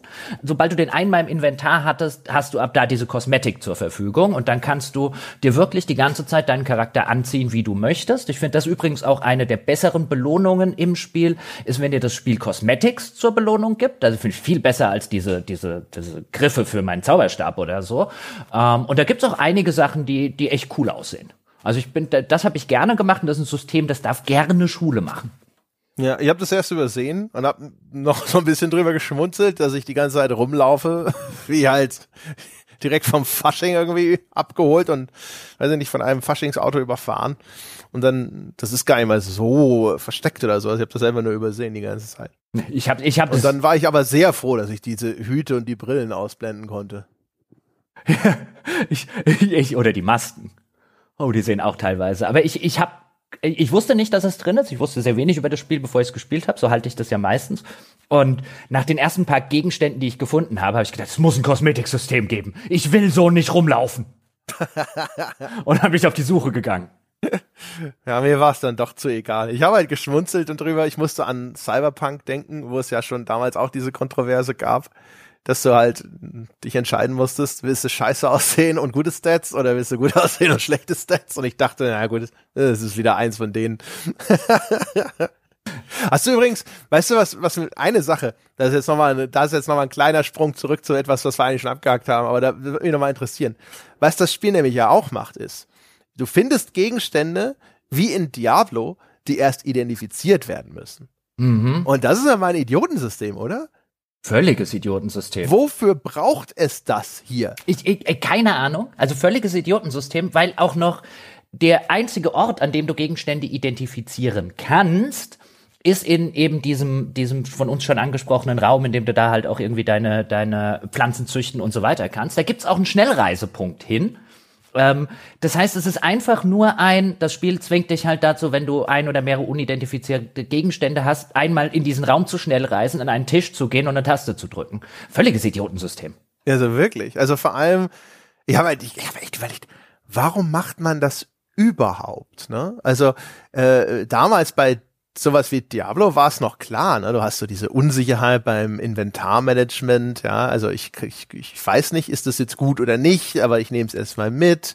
Äh, du hast diesen, diesen Geschenk auspacken Effekt, wenn du das dann händlich zu Deckard Kane trägst und dann so, oh, was ist in diesem Päckchen drin? Ne? Aber das, das ist, das wirkt hier ja alles überhaupt nicht weil einfach dafür ist, der, ist die, die Anzahl des Loots ist zu hoch, der Loot ist zu irrelevant und sonst irgendwas und es ist halt einfach nur so ein, so ein idiotisches, jetzt muss ich noch mal in den Room of Requ Requirement rennen. Und ich habe die ganze Zeit gedacht, so meine mhm. Güte, diese, Also, also bei mir war es so, dass sehr häufig diese unidentifizierten Gegenstände die waren, bei denen ich davon ausgehen kann, die sind besser als den Kram, den ich habe. Und anstatt, dass mich das Spiel die gleich ausrüsten lässt, muss ich halt immer den Umweg über diesen Room of Requirement nehmen, was halt einfach idiotisch ist. Ja, ist halt wirklich völliger Quatsch eigentlich. Also, es ist einfach so eine Gratifikationsverzögerung in dem Spiel, wo du, wo du die ganze Zeit denkst, so, ey, es wäre schön, wenn es mal überhaupt Gratifikation gäbe. Wir brauchen hier nicht jetzt irgendwie auf die Bremse treten. Ich krieg hier die ganze Zeit nur Scheiße. Also sehr seltsame Entscheidung, das da auch noch unterzubringen, ehrlich gesagt. Aber gut, schreiten wir zum Fazit oder hast du noch was Großes ja. auf dem auf dem Zettel? Nee, nee, nee. Das, ich, man merkt ja, das war jetzt schon hier das, das Apropos, weil mir das noch einfiel, dass ich gedacht habe, so dieses Identifizieren ist scheiße. Ein Glück sind die Ladezeiten hm, wirklich großartig. Also Fast Travel und so. Teilweise ist schon echt beeindruckend, wenn du aus diesem Room of Requirement in dieses, in diesen Zoo quasi reingehst, also in dieses magische Tierareal. Und wie du da einfach quasi stufenlos in diese Tür reintrittst und dann dieses neue Areal erscheint und so. Das ist schon geil. Hm. Oder wie du in Hogsmeade oder so einfach durch eine Tür gehst und dann in dem Raum drin bist. Ähm, da kaschiert das Spiel an einer Stelle bestimmt so kurze, ganz kurze Mikroladezeiten, mhm. kaschiert das ganz gut.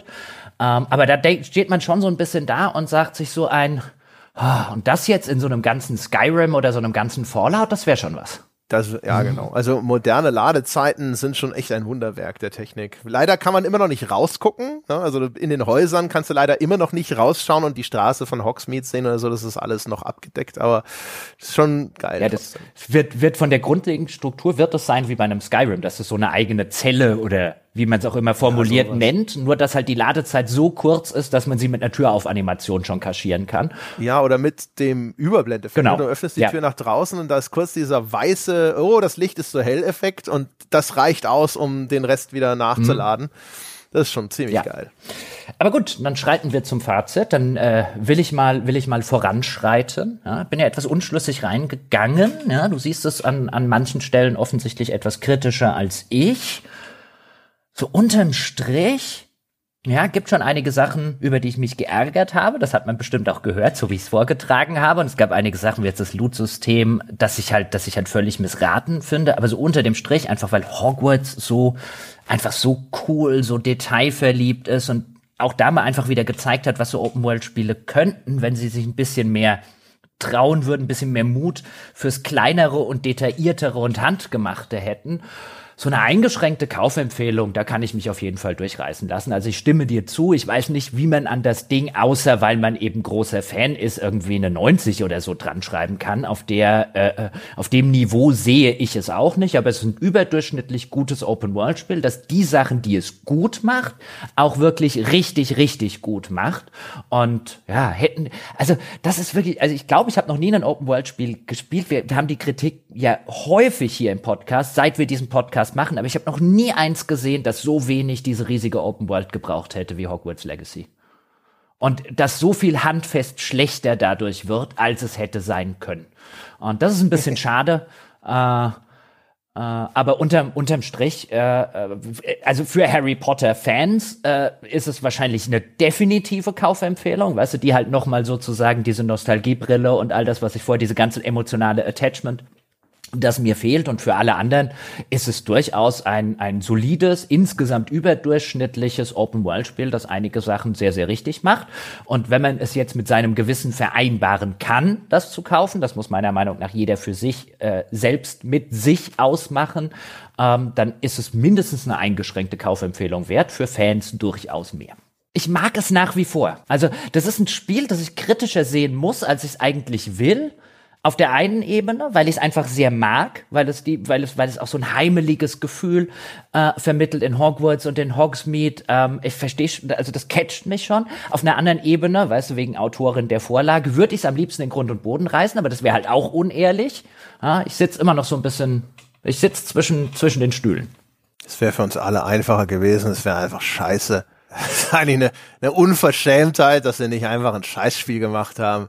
Ja, äh, dass man sich damit auch noch mit dieser Differenzierung hier rumplagen. Also ich denke, es kommt darauf an, was man für ein Fan ist. Weil man kann ja auch unterschiedliche Aspekte an Harry Potter schätzen. Wenn man ein Fan ist von diesem Gefühl von Gemeinschaft und dieser Erinnerung vielleicht sogar an eigene Schultage und dass diese, ne, die eingeschworene Gruppe von jungen Kindern und beste Freunde und lalala, das reproduziert es überhaupt nicht. Und das findet man darin auch nicht. Wenn man Bock hat auf Hogwarts, wenn man diese insbesondere auch aus den Filmen bekannte Welt virtuell als Tourist besichtigen will. Dafür ist, das ist das, was es am allerbesten macht. Also, also als virtueller Tourismus in Hogwarts und in Hogsmeade, äh, das macht es großartig. Und wer das, wenn das da quasi der Traum des Harry Potter Fans ist, durch diese Hallen und die auch, weiß ich nicht, originalgetreue Nachbildung dieses Schulschlosses dort zu wandeln oder sowas, dann ist es die totale Traumerfüllung. Als Open-World-Spiel ist es schon, es, es wirkt überdurchschnittlich. Ich weiß echt nicht, wie viel davon einfach dem geschuldet ist, dass das halt auch einfach eine Welt ist, die ich eben so noch nicht gesehen habe, außer in den Filmen. Und dass das einfach interessant war. Aber es hat schon echt, finde ich, also es fühlt sich so ein bisschen holprig an. Es hat schon viele Ecken und Kanten. Also wenn man kein Harry Potter Fan ist, machen wir es mal andersrum. Wenn man sagt, die ganze Welt von Harry Potter interessiert mich ehrlich gesagt gar nicht, dann weiß ich nicht, wie dringend man das spielen muss. Dann macht man nichts verkehrt, aber dann ist es, dann tut's nicht dringend Not. Und umgekehrt, wenn man halt eben Bock hat äh, hier auf den virtuellen Hogwarts-Tourismus oder sowas, dann liefert das dann liefert es wirklich ab, glaube ich, auf ganzer Linie. Ist das der Moment, wo du darauf wartest, dass ich was sage? Und ich weiß nicht, was ich sagen soll? Ja, das ist Ach so. wo du noch was sagst. Du sagst noch einmal was. Ah ja, genau, ja, super Meinung, André, cool gemacht. Und jetzt dann sage ich, ja, ja, und so bin ich. Mach ich ja immer. Ja, wer, wer weiß, ja. Das ist, äh, ähm, ich habe gerade meine Vuvuzela gesucht kein Corona dieser Welt kann an meiner Brillanz etwas anhaben. Ja, selbst 10% Intelligenzverlust immer noch äh, kaum feststellbar. Ja, Teppichkante, Fallschirmspringen und so. Verstehe nicht, weiß ich nicht, wie, weil ich, Teppich, egal, meine Damen und Herren. Da sind wir am Ende dieses Podcasts, am Ausgang von Hogwarts und jetzt geht's wieder in den, weiß ich nicht, in den Zug und dann fahren wir zurück nach äh, London und leben wieder unter einer Treppe bis zum nächsten Sonntag. Und damit wir unter dieser Treppe rauskommen, irgendwann brauchen wir Ihre Unterstützung. Schrägstrich Ihr Geld. Gehen Sie auf gamespodcast.de slash abo oder auf patreon.com slash auf ein Bier oder einfach direkt in die Apple Podcast App bestellen Sie all die wunderbaren Bonusinhalte, die dieser Podcast für Sie bereithält. Tun Sie es jetzt, warten Sie nicht länger Warum denn auch? Und äh, Sie können ansonsten, wenn Sie kein Geld ausgeben wollen, uns einfach irgendwie ein paar nette Zahlen schreiben. Sie können uns auf iTunes die verdiente 5-Sterne-Wertung geben, folgen auf Spotify, weiß nicht, Bewertungen sind sogar auf Facebook möglich, glaube ich, habe ich gehört, keine Ahnung. Und ansonsten erzählen Sie einfach weiter, dass es uns gibt, dass, es, dass, dass wir hörenswert sind. Tragen Sie die frohe Botschaft in die Welt hinaus, denn wir stecken jede Marke in die Schokolade und in den Podcast, aber garantiert nicht in Werbung unter forum.gamespodcast.de. Dort können Sie mit uns über diesen Podcast und alles andere diskutieren im weltbesten Spieleforum. Und das war's. Wir hören uns nächste Woche wieder. Bis dahin.